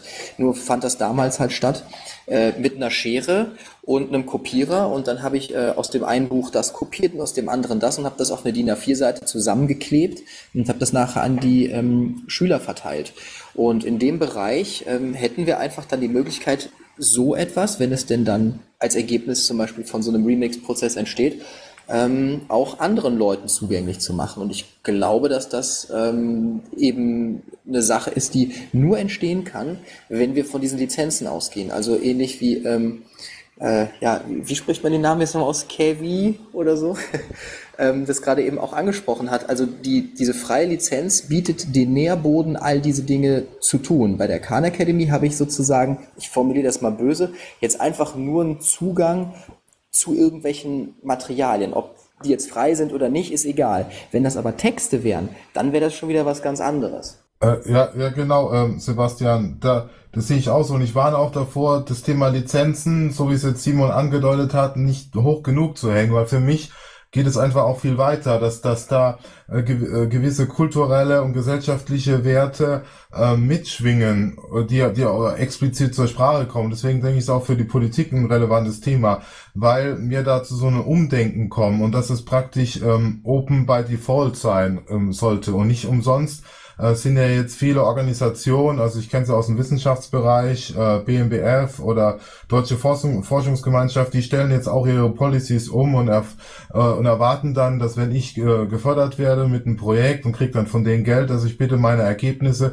und es geht im Bereich Open Access, oder da gibt es natürlich Überschneidungen, dass ich dann meine Forschungsergebnisse auch wieder der Gesellschaft, der, dem interessierten Publikum zugänglich mache. Also wir haben es da zu tun mit äh, gewissen auch kulturellen Werten, Werten, die da eingeschrieben sind, in offenen Lizenzen. Und äh, für mich ist da auch kein Widerspruch zu sagen, ähm, die, wir müssen jetzt irgendwie für den Schüler, der jetzt da ähm, seine Schwierigkeiten mit Mathematik hat, den, für den ist es vielleicht jetzt nicht so relevant, aber da ist ja kein Widerspruch drin, wenn es jetzt offen ist. Ja, da stimme ich euch natürlich total zu. Also ich bin ähm, genauso Verfechter der freien Lizenz. Ich fände es nur quasi schade, wenn, wenn das Ergebnis von einer, OER-Politik in Anführungszeichen nur ein freies Schulbuch wäre und man nicht von vornherein vielleicht drüber nachdenkt, wie andere Aspekte, die mit dieser Offenheit auch ergänzend ähm, zu tun haben, wie das tatsächliche leicht miteinander ähm, Dinge erstellen und bearbeiten können, von vornherein eben mitgedacht werden, würde ich mir wünschen zumindest. Das ist doch aber sicherlich nur, oh, äh, Matthias.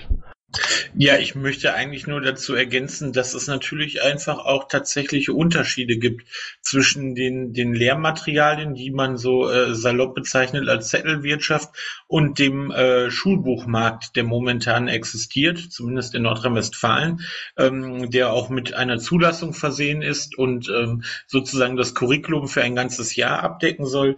Ähm, was bei Serlo beispielsweise ersichtlich ist, und deshalb äh, möchte ich da nochmal ganz kurz drauf eingehen, ist, dass gezeigt wird, ja klar, natürlich spielt es eine Rolle, dass äh, Bildungsinhalte aufgefunden werden und dass Bildungsinhalte genutzt werden.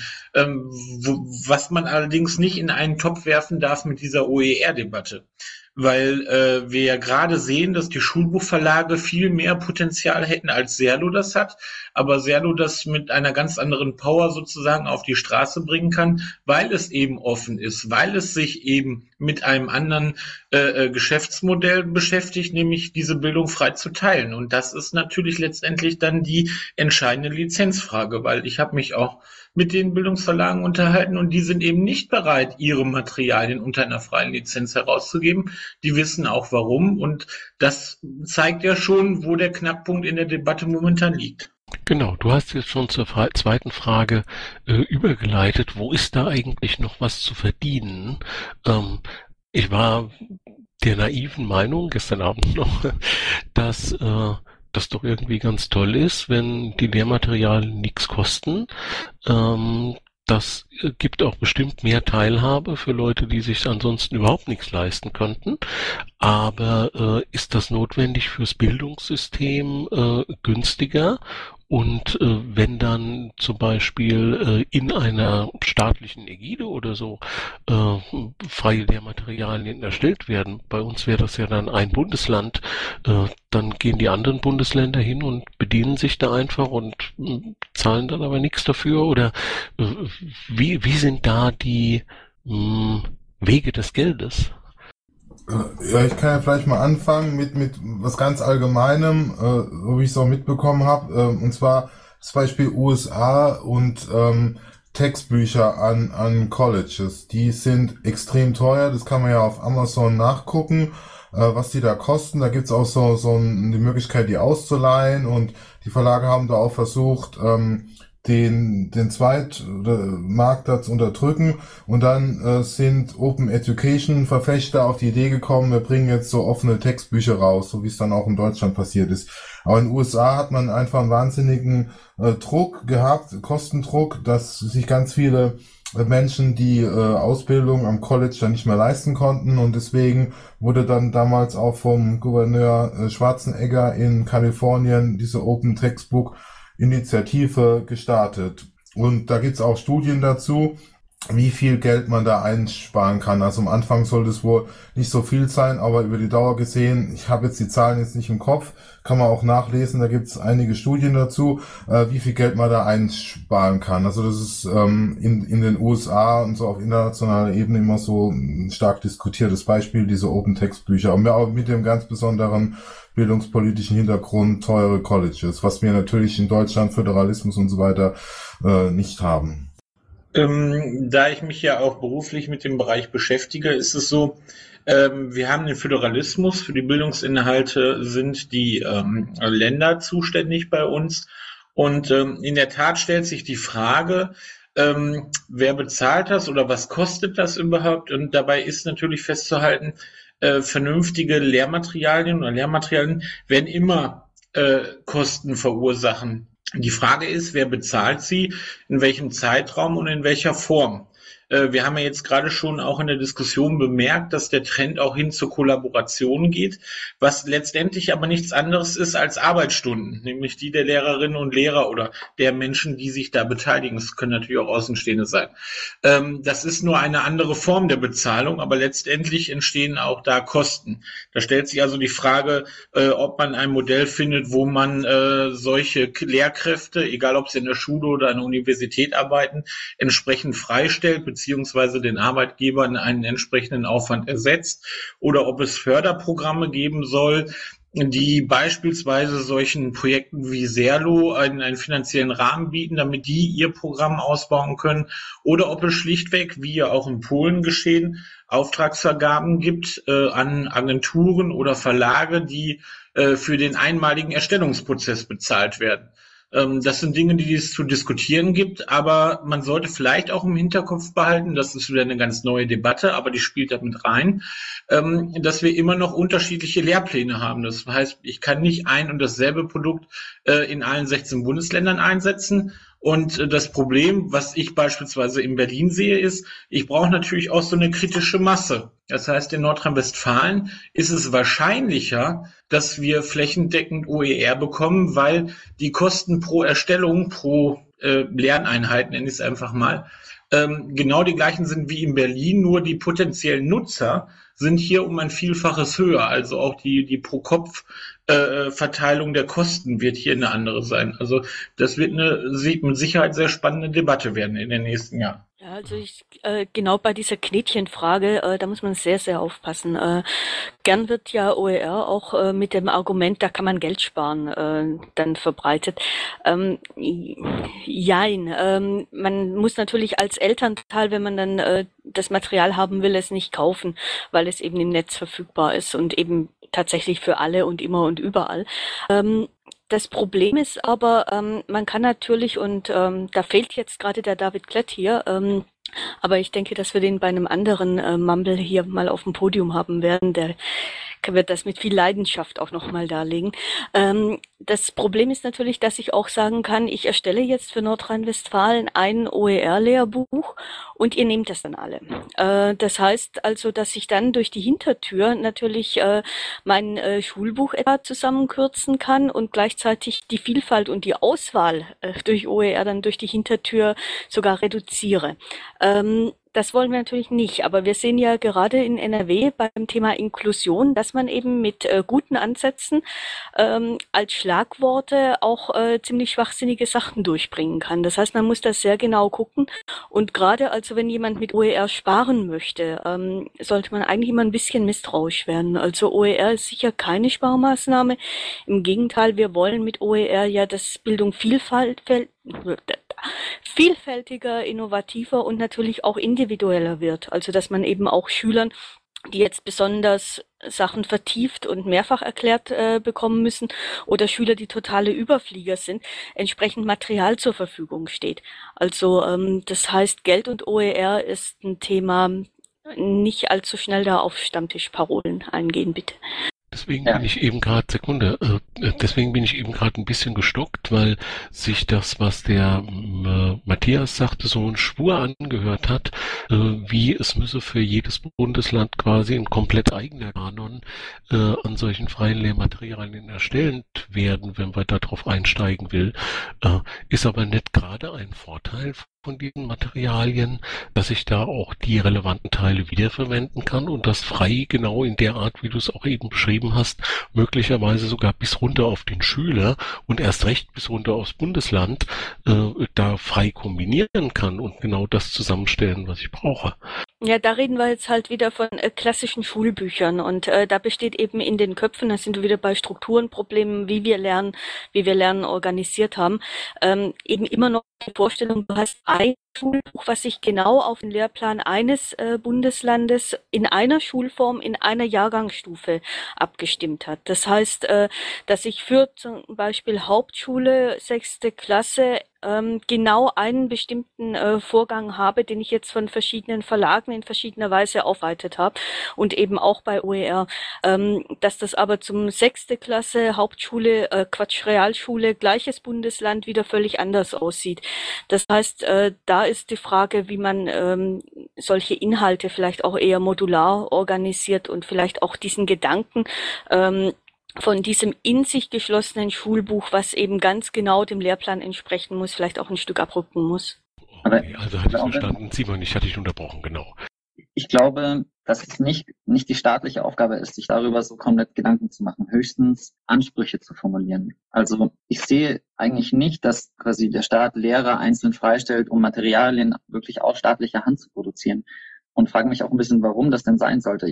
Für mich wäre das ein großer Rückschritt, ich denke, dass wir mit den Schulbuchverlagen schon auch ernstzunehmende Kompetenzträger in diesem Bereich haben und eben sehr gute Materialien, die bereits erstellt und in neuen Schulbüchern drin sind. Ähm, wenn ich mal skizzieren müsste, wie für mich die OER-Landschaft in ein paar Jahren aussieht, dann habe ich da vor allem drei Bestandteile. Das eine sind Schulbuchverlage oder neue Startups, ähm, wenn die Verlage nicht technologisch ähm, hinterherkommen, die hochwertige Lernmaterialien produzieren, viel Kompetenz und Wissen sich in diesem Bereich aufgearbeitet haben, aber wo für den Kauf dieser Materialien auch auf Seiten der Schulen, die Budgets dafür haben, die Ansprüche gestellt werden, dass diese Sachen unter freier Lizenz sein sollen oder vielleicht irgendwann sogar ähm, staatlich vor, ähm, gesetzlich vorgegeben sein müssen. Das würde dann mein zweites Standbein von OER befördern, nämlich Lehrer, die einfach in ihrer ähm, täglichen Unterrichtsvorbereitung und im Unterricht, in der Projektarbeit ähm, mehr in diesen Erstellen- und Remix-Prozess reinkommen, aber jetzt nicht in einer speziellen Form von Freistellung, sondern einfach als die, als der normalen ähm, Lehrtätigkeit. Und dann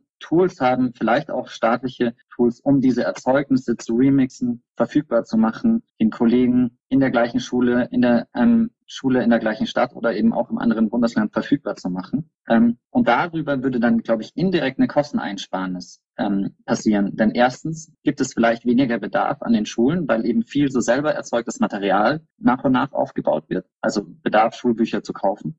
Zweitens würde dadurch, dass die Inhalte unter freier Lizenz sind und die Schulbuchersteller, Materialersteller voneinander quasi aufeinander aufbauen können, ähm, würden die Entstehungskosten für diese Materialien sinken und damit auch die Preiserwartungen quasi, die die Verlage von den Schulen erwarten können. Ähm, und dann ist, denke ich, auch ein drittes äh, Standbein noch sehr wichtig, nämlich der zivilgesellschaftliche Sektor.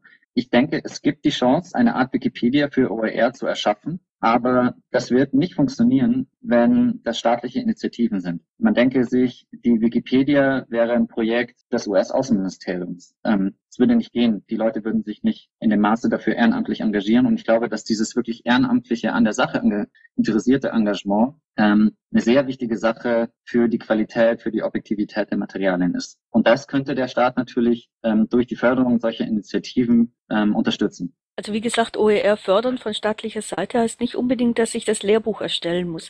Das kann eben auch sein, dass ich Förderprogramme mache, dass ich äh, die technische ähm, oder auch kurative äh, Unterstützung äh, biete. Aber ähm, es muss nicht heißen, dass jetzt unbedingt der Staat der Auftraggeber für das einzig wahre Lehrbuch sein muss.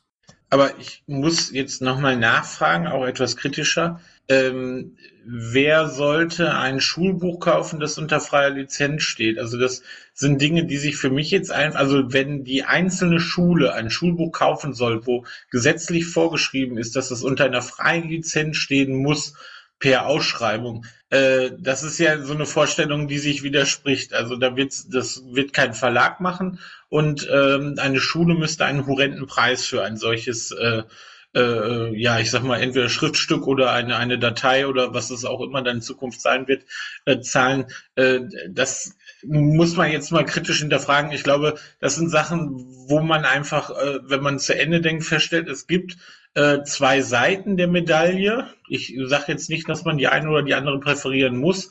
Ähm, ich kann mir nur nicht vorstellen, dass eine einzelne Schule ein Werk kauft, was unter freier Lizenz steht und äh, das dann nur an der eigenen Schule eingesetzt wird. Also das widerspricht auch diesem äh, äh, vor, der Vorstellung dieser Freilizenzierung. Nee, das sehe ich anders. Ich glaube, dass ähm, die Schulbuchverlage dadurch ähm, den Druck, den Anreiz, den Druck erhalten, sich über Geschäftsmodelle, die an diesen frei lizenzierten Materialien dranhängen, Gedanken zu machen. Denn es gibt ja auch noch Dinge, die weiterhin ihren Wert haben, obwohl das unter freie Lizenz ist, zum Beispiel einfach den Druck, das haptische Buch vor sich zu haben.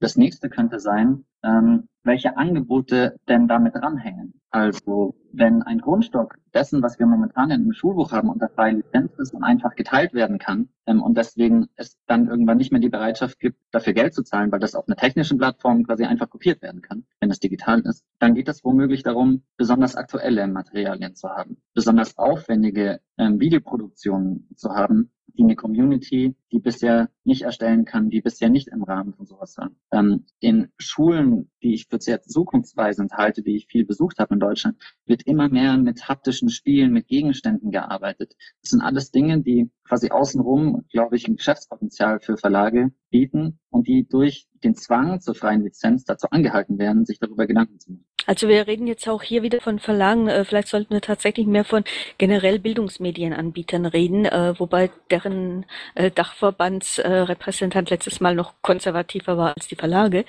Ähm, Aber es ist tatsächlich so. Also es ist natürlich möglich, rund um äh, solche freie äh, verfügbaren OER-Sachen natürlich auch Geschäftsmodelle aufzuziehen. Und äh, da kann ich zum Beispiel ähm, auch Veranstaltungen machen mit Gästen. Äh, ich kann äh, äh, zum Beispiel äh, irgendwelche ähm, Exklusivangebote drumherum noch organisieren. Und ich kann natürlich äh, da Zusatzangebote machen. Also ähm, Geschäftsmodelle müssen nicht so aussehen, wie sie heute aussehen. Ich verkaufe ein Buch und die geben mir das Geld dafür. Ähm, allein schon die Vorstellung, dass aus einem Buch Module werden können, ist äh, für manche Verlage noch etwas schwer äh, zu schlucken. Tatsächlich ist es aber so, dass ein Lehrer mit einem Kopierer genau das macht. Also der kopiert aus ähm, verschiedenen anderen Büchern äh, zusätzlich zu seinem Hauptbuch eben Sachen hinzu, was jetzt vom eigentlichen Schulbuchverlag nicht vorgesehen war.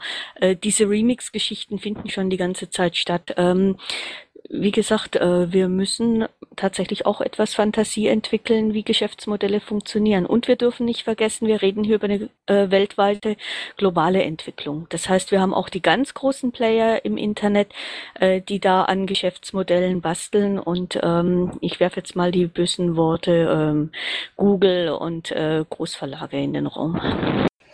Vielleicht sollte man auch noch im Hinterkopf behalten, dass, ähm, dass die Bildungsmedienhersteller oder, oder Schulbuchverlage, wie wir sie jetzt auch nennen wollen, ähm, aktuell immer noch als das am meisten gefragte Produkt ähm, das Schulbuch haben. Und so ein Verlag ist ja ein Unternehmen, der orientiert sich also am Markt. Und wenn der Markt hauptsächlich ein Schulbuch anfragt, dann wäre ich ja blöd, wenn ich nicht dieses Schulbuch produzieren und verkaufen würde.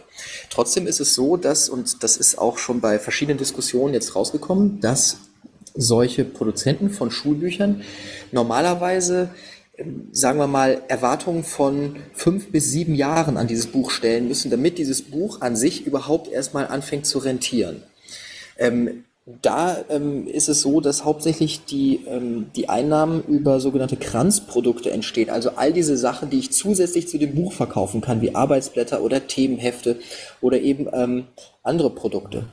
Um, und ich würde in dem Konnex gerne auch nochmal auf die ähm, Frage der Produktion von sowas eingehen. Also man muss das ja nicht nur, sagen wir mal, so äh, klassisch denken, wie das heute ist, dass eine Schule sich hinstellt und sagt, ich kaufe jetzt dieses eine Buch und weil das Buch unter der freien Lizenz, ähm, unter einer freien Lizenz ist, ähm, äh, muss ich jetzt sozusagen ein einziges Mal einen horrenden Preis zahlen, anstatt ähm, für jedes Einzelexemplar zu bezahlen. Sondern es gibt auch so Überlegungen, das ist auch in unserer Studie aufgeführt, ähm, sowas zum Beispiel zu crowdfunden. Also dass man zum Beispiel sagt, verschiedene, es gibt eine Plattform und da können dann ähm, Agenturen, Startups, Verlage zum Beispiel Materialien für bestimmte Bereiche anbieten und sagen, das würden wir so produzieren. Und, und wenn sich dann zum Beispiel entsprechend viele Schulen zusammenfinden, die alle einen gewissen Betrag ähm, bereit sind zu zahlen, dass dann zum Beispiel ein äh, Bundesland oder eine Landesregierung hingeht und sagt, ja, und wir packen den letzten Rest obendrauf und dann wird eben diese Sache produziert. Das ist aber auch nur eine von vielen denkbaren äh, Modellen, um sowas schlussendlich zu finanzieren. Ist das eine so abartige Idee, äh, dass man sagt, man produziert jetzt sozusagen das Stück Buch nicht im Sinne seines äh, seines geistigen Wertes, seines Inhaltes, sondern einfach als physischen Gegenstand, wo halt einfach Buchstaben aufs Papier gebracht werden und Bilder in vernünftigem Druck, äh, damit irgendwie Kind das mit nach Hause nehmen kann und kein Notebook braucht. Also dann sind natürlich andere Gewinnspannen dann unterwegs, aber es wird so viel gedruckt, äh, da mh, deswegen habe ich deinen Einwand nicht verstanden, Matthias. Das Problem ist ja weniger der Druck. Also ähm, wir werden hoffentlich auch noch ein zweites Mumble mit verschiedenen Verlagsvertretern hier machen. Ähm, der Enno Lenze hat es auch schon mal für E-Books äh, ganz gut in einem Blogbeitrag erklärt, äh, warum die nicht wesentlich billiger äh, sein können als, äh, als eben gedruckte Bücher. Ähm, die Erstellung von Büchern, äh, jetzt gerade nicht unbedingt im Mathe-Bereich, also MINT geht, also diese MINT-naturwissenschaftlichen Bereiche gehen einigermaßen, aber spätestens, wenn wir in die Geisteswissenschaften und Politik gehen, da kommt einfach ein riesen Lizenzproblem. Also das heißt, ich brauche äh, Bilder, ich brauche vielleicht Videoclips aus den Nachrichten, ich brauche ähm, Musik, äh, aktuelle Liedtexte, aber äh, zum Beispiel für Sprachen auch aktuelle Texte, aktuelle äh, Romane, aktuelle Gedichte, äh, möglicherweise eben ganze Werke und weit übers Zitatrecht rausgehend. Und das kostet halt einfach Geld. Und ähm, das heißt, ich kann nicht so ohne weiteres einfach sagen, ja, mein Gott, macht mal halt OER, ist halt so ein bisschen ähm, Arbeit, aber so wirklich Kosten entstehen da nicht. Ähm, da kommt schon einiges zusammen. Ich äh, versuche das vielleicht nochmal etwas deutlicher zu erklären. Ähm, das gedruckte Buch kann natürlich jeder weiterhin wie auch immer nutzen und muss dann für den Druck zahlen. Nur was Verlage machen ist, ähm, die verdienen nicht ihr Geld damit, dass sie das Buch drucken. Also äh, das sollte, diesen Zahn sollte man vielleicht dem einen oder anderen ziehen.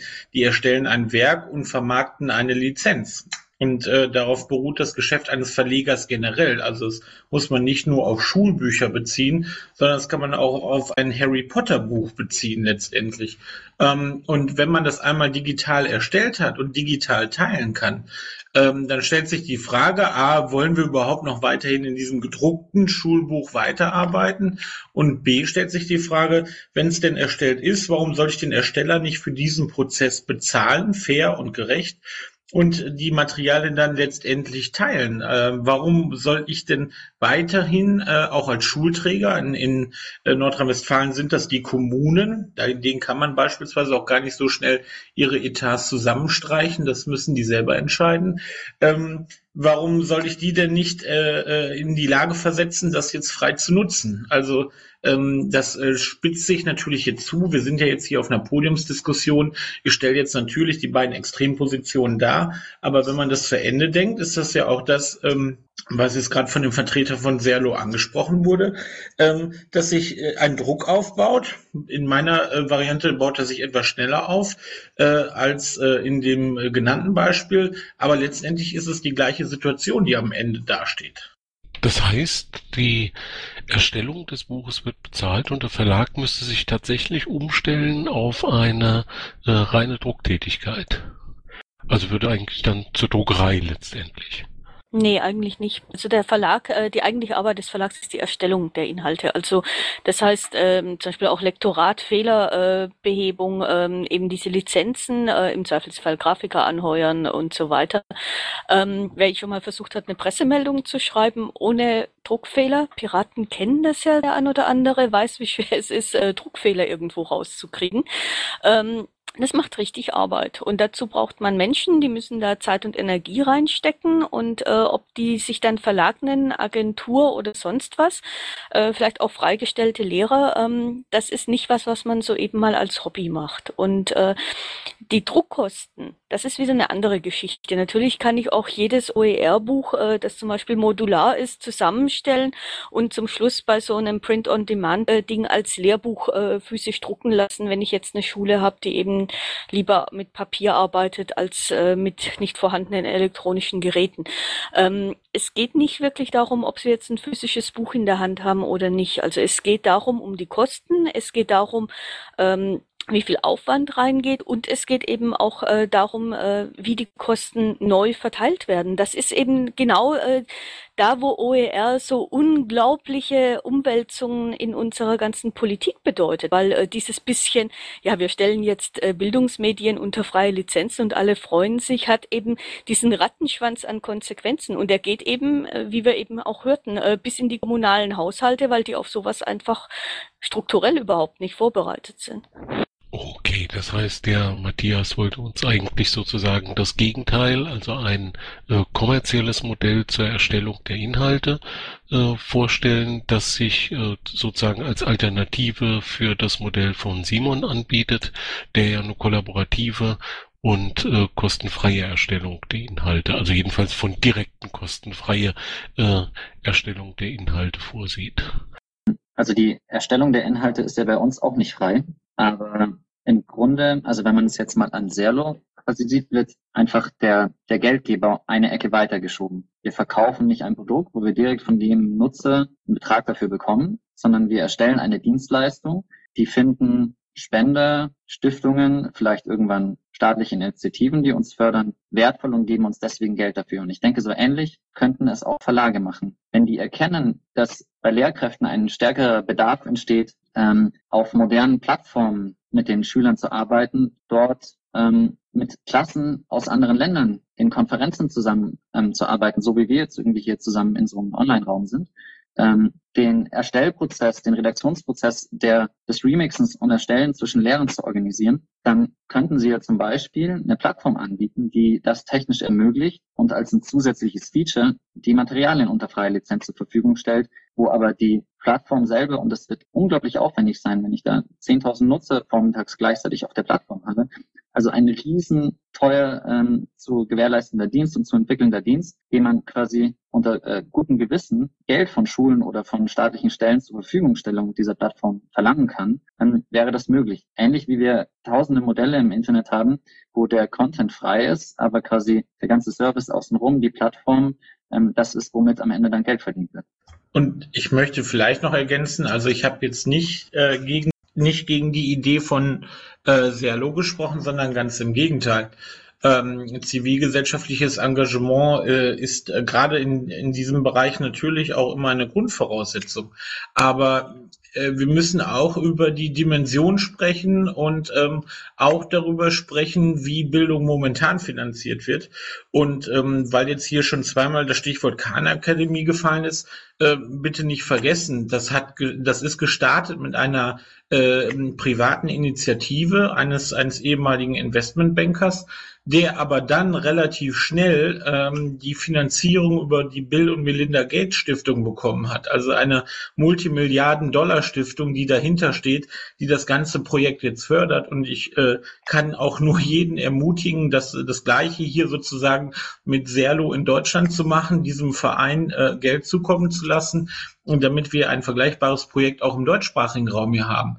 Ähm, Fakt ist allerdings auch, ähm, dass es jetzt bereits einen relativ hohen Beitrag gibt.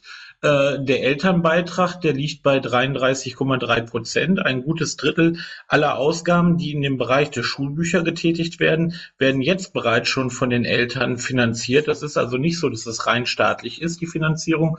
Und ähm, jetzt stellt sich ja einfach die Frage, ob man das nicht in andere Kanäle lenken kann, damit im Endeffekt für die gesamtgesellschaftliche Aufgabe Bildung ein größerer Effekt dabei herauskommt. Das ist das einzige Argument, was ich eigentlich vorbringen wollte. Genau, und bei der Khan Akademie muss man natürlich auch noch, äh, was auf Twitter auch schon erwähnt wurde, äh, hinzufügen. Ähm, das Ding ist nicht unumstritten. Also auch die Inhalte, wie gesagt, ist ein einzelner Typ, ist von einer Stiftung jetzt gefördert.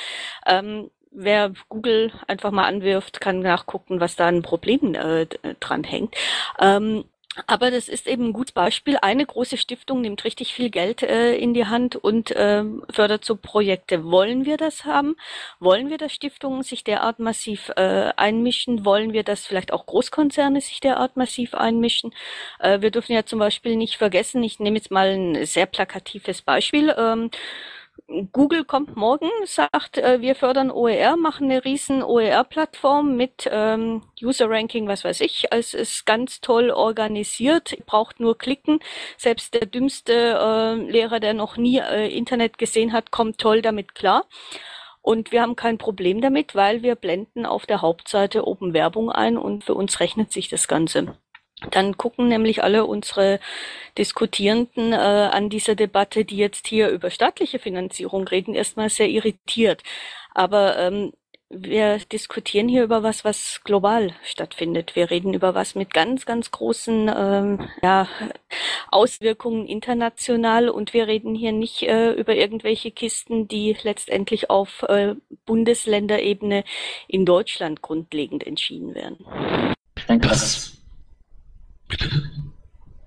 ja, man muss auch sehen, ähm, dass es bisher halt hauptsächlich diese Stiftungen waren, die da Geld äh, gegeben haben für OER. Also es neben äh, Gates Foundation ist es ja hauptsächlich die Hewlett Foundation von Hewlett Packard, ähm, die, die da ähm, sich so philanthropisch aufstellen und sagen, wir finden das äh, eine super Idee, äh, Demokratisierung der Bildung, Zugänglichkeit von Ressourcen und geben da viel Geld rein. Also das ist bisher auch, das sind die, die, die ähm, relevanten Treiber gewesen und oder zum Beispiel auch das, das, das MIT, also die, die Gründung von OER als, als Label geht ja auf das MIT zurück. Ähm, das im Jahr 2001 gesagt hat, so wir stellen alle unsere Ressourcen oder einen Großteil jetzt äh, frei ins Netz. Und das muss man natürlich auch sehen, dass es eben eine finanzstarke Institution ist, ein Global Brand mit einer sehr großen Reichweite und ähm, ja, die Finanzfrage ist bisher auch noch nicht so richtig weitergekommen als über diese Stiftung. Ja, und da ist ja das bekannteste Beispiel. Also die MIT-Plattform edX wurde eben von Google aufgekauft und ähm, ist jetzt in MOOC.org, das neue Angebot von Google, eingeflossen. Ich denke, was wir spannenderweise in Deutschland dem ein bisschen entgegenzusetzen haben, ist der gemeinnützige Verein. Ähm, was die Khan-Akademie, andere Initiativen, Stiftungen dort nicht haben, sind diese Organisationsformen, die wirklich demokratisch organisiert sind. Und wenn man diese, ähm, diese Prinzipien demokratischer Kontrolle auch noch ein bisschen konsequenter umsetzt durch zum Beispiel die Medienneutralität der Materialien, kann man, denke ich, gewährleisten, auf zivilgesellschaftlicher Seite Institutionen zu fördern, wo durch die freie Lizenz, durch die Offenheit der Technologie und durch die ähm, Trägerschaft, durch eine breite, engagierte, unabhängige Community in der Mitgliederversammlung ähm, gewährleistet werden kann, dass diese Gelder nicht irgendwann ähm, zu Zwecken korrumpiert werden, wo das am Anfang ähm, nicht Sinn der Sache war. Ja, aber genau da möchte ich nochmal auf den Anfang der Diskussion zurückkommen. Für mich sind freie Lizenzen sozusagen der gemeinnützige Verein im Lizenzbereich weil die Materialien, die ich einmal in diese Lizenzierung hineingebe, bei denen ist sichergestellt, dass sie in der Gemeinschaft verbleiben, egal wie sich die Rahmenbedingungen auch immer ändern. Und ich glaube, da sprechen wir eigentlich eine gemeinsame Sprache ähm, weil äh, Serdo das ja auch äh, im Prinzip äh, praktiziert.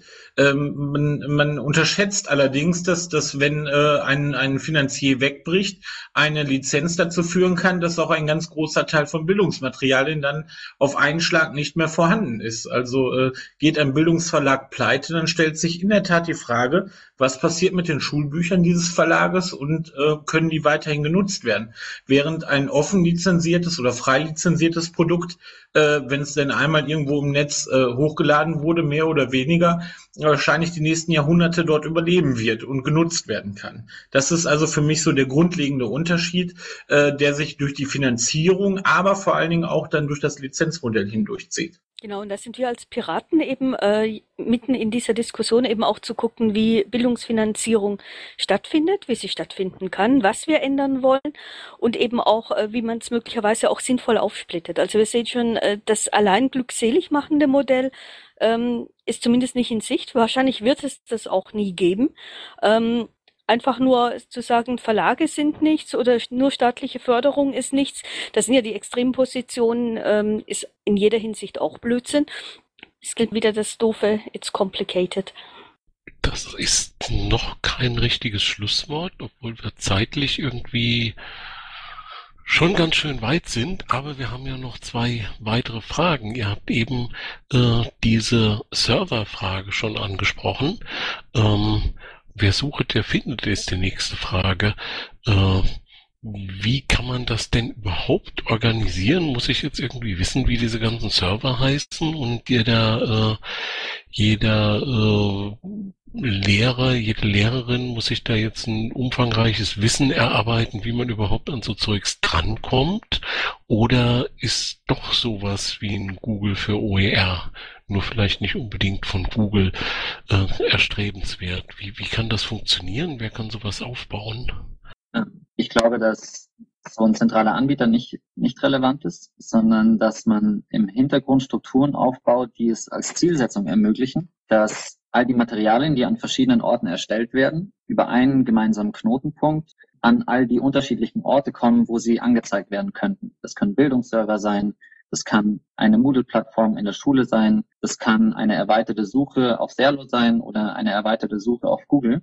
Ähm, was dafür notwendig ist, sind die Metadatenstandards, also quasi eine einheitliche Beschreibung dieser Materialien plus Initiativen wie Elixir vom Deutschen Bildungsserver ähm, oder die LearnLine, die sich quasi darum bemühen, diese verschiedenen Hersteller zu erfassen. Und wenn jetzt in dem nächsten Schritt auch noch diese Erfasser anfangen, miteinander kom zu kommunizieren und ähm, die Informationen, die sie erfasst haben, auszutauschen, denke ich, kommen wir in den nächsten Jahren ziemlich schnell an einen Punkt, wo man eigentlich so von jeder gängig benutzten Plattform all das an OER finden kann, was da draußen unterwegs ist.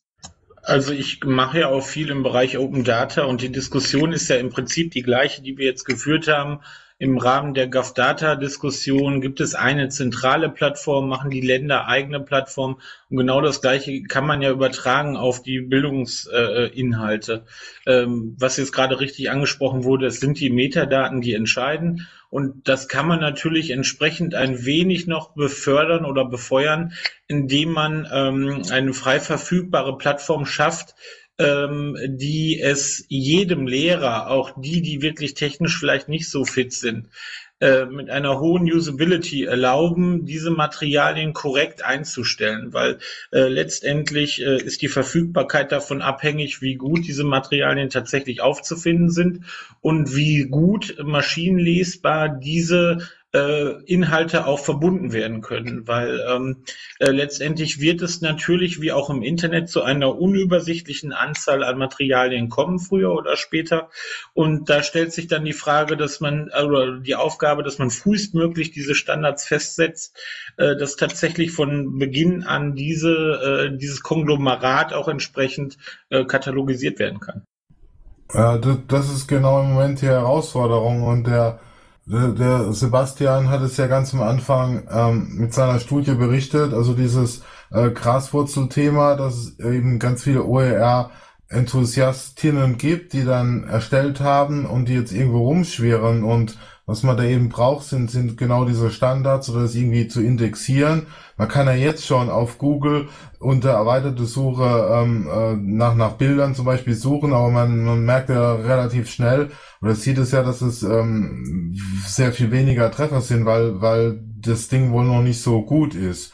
Und Problem könnte dabei auch sein, dass zum Beispiel die äh, Creative Commons Lizenz mit ihrer, mit ihrem modularen Aufbau da auch nicht mal so ganz trivial ist. Also da gibt's natürlich auch noch die Frage, was ist mit was kompatibel und es gibt ja auch heftige, heftigste Diskussion, äh, ob, ob bestimmte Lizenzen überhaupt ähm, offen sind, also gerade dieses ähm, Non-Commercial. Äh, das, äh, also die Frage, was ist da überhaupt offen, äh, als offene Lizenz ist da auch noch nicht geklärt. Naja, also normalerweise werden schon bei den CC-Lizenzen nur die gemeint, wo eben Remix erlaubt ist. Also ähm, äh, ND fällt damit schon mal raus. Gut, sonst würde dieses Modell ja gar keinen Sinn machen, äh, dass du vorhin angedeutet hast, dass man auf die Schüler mit unterschiedlichen Bedarf äh, dann auch entsprechend eingehen kann, indem man die Materialien anders kombiniert. Sonst sind wir genau wieder in derselben Situation wie vorher mit den Fotokopien. Dann lass uns doch mal zur letzten Frage kommen, nämlich wirklich die Knetchenfrage und da äh, vielleicht mal eine Spur weg von der Schule. Wir waren jetzt die ganze Zeit bei Schulbüchern, äh, aber es gibt ja auch äh, andere Plattformen, die sagen, hey, wir können, äh, wir bieten euch Kurse an, ihr könnt Kurse machen. Und äh, dann seid ihr toll qualifiziert, aber wenn ihr eine Prüfung ablegen wollt, wenn ihr ein Zertifikat haben wollt, das ist unser Monetarisierungsmodell. Äh, ist das ein guter Ansatz? Ist das der Punkt, wo die äh, ehemaligen äh, Nutznießer und äh, die, die äh, Geld eingenommen haben an der Lehrmaterialienerstellung, wo die sozusagen die letzte Bastion finden? Also dieses Modell hat sich jetzt wohl als das einige als eins herauskristallisiert, mit dem man Geld machen kann. Also das ist ja bei Coursera, also bei bei MOOCs der Fall, dieses Signature Track, also wo ich dann sage, ich zahle irgendwie 50 oder 100 Dollar äh, und bekomme dann ein Zertifikat, dass ich den MOOC erfolgreich gemacht habe. Und äh, es war ja immer so lange die Frage, wie kann man denn mit offenen Kursen da überhaupt ähm, Geld verdienen? Und in Deutschland gibt's ja auch MOOC-Plattform äh, Iversity und die haben ja dann eben auch so ähm, mit mit dem Stifterverband zum Beispiel, äh, zusammen so eine so eine Initiative, so eine Ausschreibung gemacht und haben sich dann da auch Kurse ähm, beschafft die von Hochschulen, die ja dann mit Steuergeldern finanziert, äh, von Angestellten erstellt wurden und dann auf diese Plattform. Und warum soll ich dann dafür was bezahlen?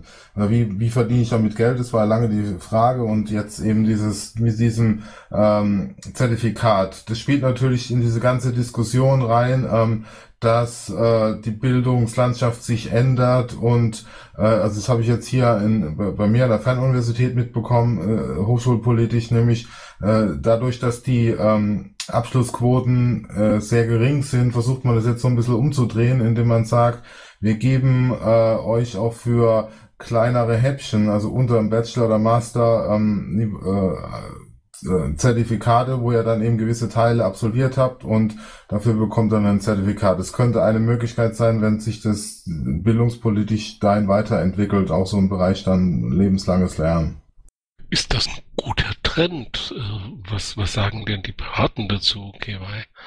Ja, also das ist natürlich wieder die Frage, ähm, inwiefern das ein Hemmnis ist, äh, aktiv an Bildung teilzunehmen, weil wir sehen OER natürlich schon unter dem Aspekt der Demokratisierung von Bildung, also gerade auch Demokratisierung von Hochschulbildung, eben, äh, dass Leute die eben nur über Fernuni studieren können, sei es, weil sie äh, krank sind, weil sie äh, Angehörige pflegen, kleine Kinder haben, äh, sehr äh, dezentral leben oder einfach äh, gerade arbeitslos sind und ähm, einfach was Sinnvolles in dieser Zeit machen wollen, aber gar nicht wissen, wie lang die Zeit jetzt sein wird, ähm, am Bildungsprozess teilnehmen wollen. Warum ähm, die dann an sehr langfristigen Sachen teilnehmen sollen, wo sie gar nicht wissen, ob das was bringt. Also das heißt, wo für sie nichts rauskommt, mit was sie tatsächlich ernsthaft weiterarbeiten können. Und wenn ich eben in Deutschland ein Zertifikat brauche, um eine Qualifikation nachzuweisen, dann ist es natürlich ein Riesenhemmnis, wenn dieses Zertifikat unglaublich teuer ist. Ähm, das heißt, dann ist die Hemmschwelle eben nicht mehr, dass ich mir den Kurs oder das Buch nicht mehr leisten kann, sondern dann scheitere ich an der anderen Stelle, nämlich dass ich mir die Prüfung nicht leisten kann. Und äh, wir haben ohnehin schon ein äh, Problem, dass es ohnehin sehr schwierig ist, gerade auch für Leute in der Fortbildung, ähm, nur Prüfungsfinanzierung hinzukriegen. Also das ist auch gar nicht vorgesehen bei uns aktuell. Da wären also auch noch rechtliche Rahmenbedingungen äh, zu schaffen, dass ich dann zum Beispiel auch eine, äh, Prüfungs eine Prüfungsgebühr ohne Ausbildungsmaßnahme überhaupt absetzen kann, zum Beispiel von der Steuer, weil ich mir sonst vielleicht gar nicht leisten könnte. Ja, das meinte ich jetzt weniger. Ich meinte eigentlich mehr so externen Prüfungen. Wen lasse ich zu externen Prüfungen zu? Ähm, unter welchen Voraussetzungen? Ähm, wie teuer darf so eine Prüfung sein? Also das heißt, wenn ich eben eine Prüfung habe, ähm, also nehmen wir jetzt gerade mal so ein Coursera-Zertifikat für die normale Teilnahme kriegst du eben diesen Wisch, äh, du hast teilgenommen und das kommt per E-Mail und ist gut. Und für das gleiche Ding kannst du eben auch noch 100 Dollar bezahlen und bekommst dann ein anderes Ding, wo dann eben dran steht, du hast teilgenommen, das ist gut so und jetzt kriegst du es eben in einer Form bestätigt, mit dem du es überhaupt auf dein äh, reales äh, oder späteres Studium anrechnen lassen kannst. Also letztendlich reden wir hier über äh, Credit Points und das heißt, ähm, dass hier Leistung eben nicht als Leistung für diese Credit Points anerkannt wird, sondern eben Leistung für Geld plus ähm, eben diese Prüfung. Und äh, da tut sich jetzt eben was völlig Neues auf, was wir in der Debatte davor noch nicht hatten. Ich würde vielleicht auch noch ergänzen, ähm, äh, da gab es mal äh, auf der Konferenz in Berlin, auf der OER äh, 2013, ein äh, Impulsvortrag von Philipp Schmidt, äh, einer ähm, so, ich sag mal, einer der Vordenker der Szene, der extra eingeflogen wurde dafür, der einfach nochmal erklärt hat, äh, dass es ganz unterschiedliche Ziele von Bildung geben kann. Äh, die institutionalisierte Bildung äh, ist ja nur ein, ein Teil des Ganzen. Das wurde ja jetzt gerade auch angesprochen. Äh, wir denken so in Richtung Schule, wir denken so in Richtung Universität. Ähm, aber letztendlich hat auch Philipp Schmidt davon berichtet, äh, dass in Südafrika, wo er eben auch geforscht hat äh, dazu, äh, es eine ganz andere Motivation gab, auch informelle Bildung äh, an den Mann oder an die Frau zu bringen. Äh, nämlich eben dort, wo die institutionelle Bildung eben nicht hingekommen ist. Und äh, da spielte der Abschluss tatsächlich eine untergeordnete Rolle unter dem Aspekt, dass es eigentlich darum ging, diese Kompetenzen zu vermitteln. Und ähm, genauso kann es sich durchaus in der Gesellschaft auch hier äh, in, in Mitteleuropa so entwickeln, dass es Dinge gibt, die für die Gesellschaft wichtig sind, für die ich aber kein Zertifikat brauche. Wenn ich an das Erlernen von Fremdsprachen denke, dann ist es in den wenigsten Fällen wirklich hilfreich, dass ich einen Töffeltest bestanden habe. Aber in den meisten Fällen ist es äh, hilfreich, dass ich auf einem hohen Level mich äh, in Englisch unterhalten kann oder äh, Texte verfassen kann. Und ähm, da ist einfach die Zielsetzung zu unterscheiden, was ist institutionelles Wissen, was vermittelt werden soll und was ist was, was unter dem Aspekt ähm, ähm, Volkshochschule oder lebenslanges Lernen äh, läuft und ähm, wie wird das organisiert und vor allen Dingen auch finanziert.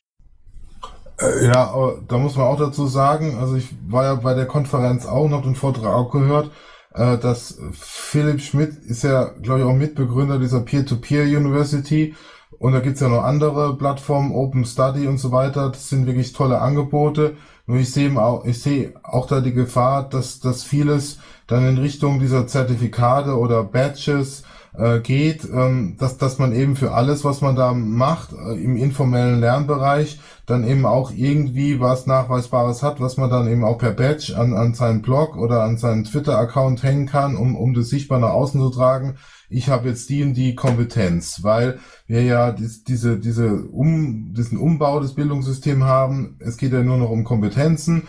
Inhalte sind nicht mehr so wichtig, ist ja eh alles im Netz. Aber für diese Kompetenzen brauche ich ja dann irgendwie auch einen, einen Nachweis. Also wir haben ja auch eine, eine sehr starke Orientierung äh, in Richtung E-Portfolio. Das nutzen wir hier in Hagen auch, wo ähm, dann die Studierenden möglichst oft und, und, und selbst reflektiert Dinge reinschreiben soll, um dann später, wenn sie dann ihre Masterarbeit präsentieren, zeigen können, was sie tolles alles im Studium gelernt haben, möglichst kompetenzorientiert. Deswegen haben sie dann ihr eigenes Portfolio, was dann auch wiederum später für Bewerbung und so weiter äh, mitgetragen ähm, werden kann, um bessere Chancen zu haben. Ja, wie gesagt, also mir geht hier jetzt tatsächlich hauptsächlich darum, ähm, mal ganz äh, bodennah wieder an diese, ähm, ich sage jetzt mal einfach, äh, beschäftigungsrelevanten Prüfungen zu denken. Und äh, für die braucht man eben nach wie vor Nachweise, die anerkannt sind. Und äh, wenn ich eben einigermaßen anerkannte Prüfungen mit hohen äh, Schwellen versehe, in dem Moment nützt mir alles OER diese Welt nicht. Das war ein schönes Schlusswort. Äh, Sandra, wir haben heute ganz viele Dimensionen von diesem Thema OER ausgeleuchtet. Wir haben über die Qualitätsfrage geredet. Wer erstellt das? Wie wird das gut? Da gibt es verschiedene Modelle. Wir haben überlegt, äh, kann das für Geld passieren? Kommt das aus einer Community? Wie sind die entsprechenden Mischformen? Wir haben auch ein bisschen darüber geredet, äh, wie man es dann anschließend finden kann.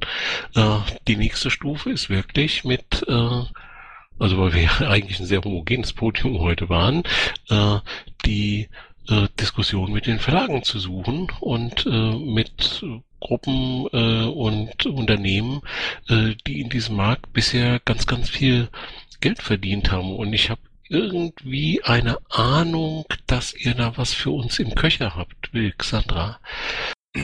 Ja, ähm, ich habe ja jetzt in den letzten zwei Stunden äh, so gut wie gar nichts gesagt. Ähm, wir haben vom Arbeitskreis beziehungsweise von der AG Tellerrand Bildung ähm, natürlich sehr intensiv in den letzten zwei Jahren an dem Thema gearbeitet. Wir haben ähm, angefangen 2012 äh, für das Wahlprogramm 2013 das Thema OER auch zu nutzen.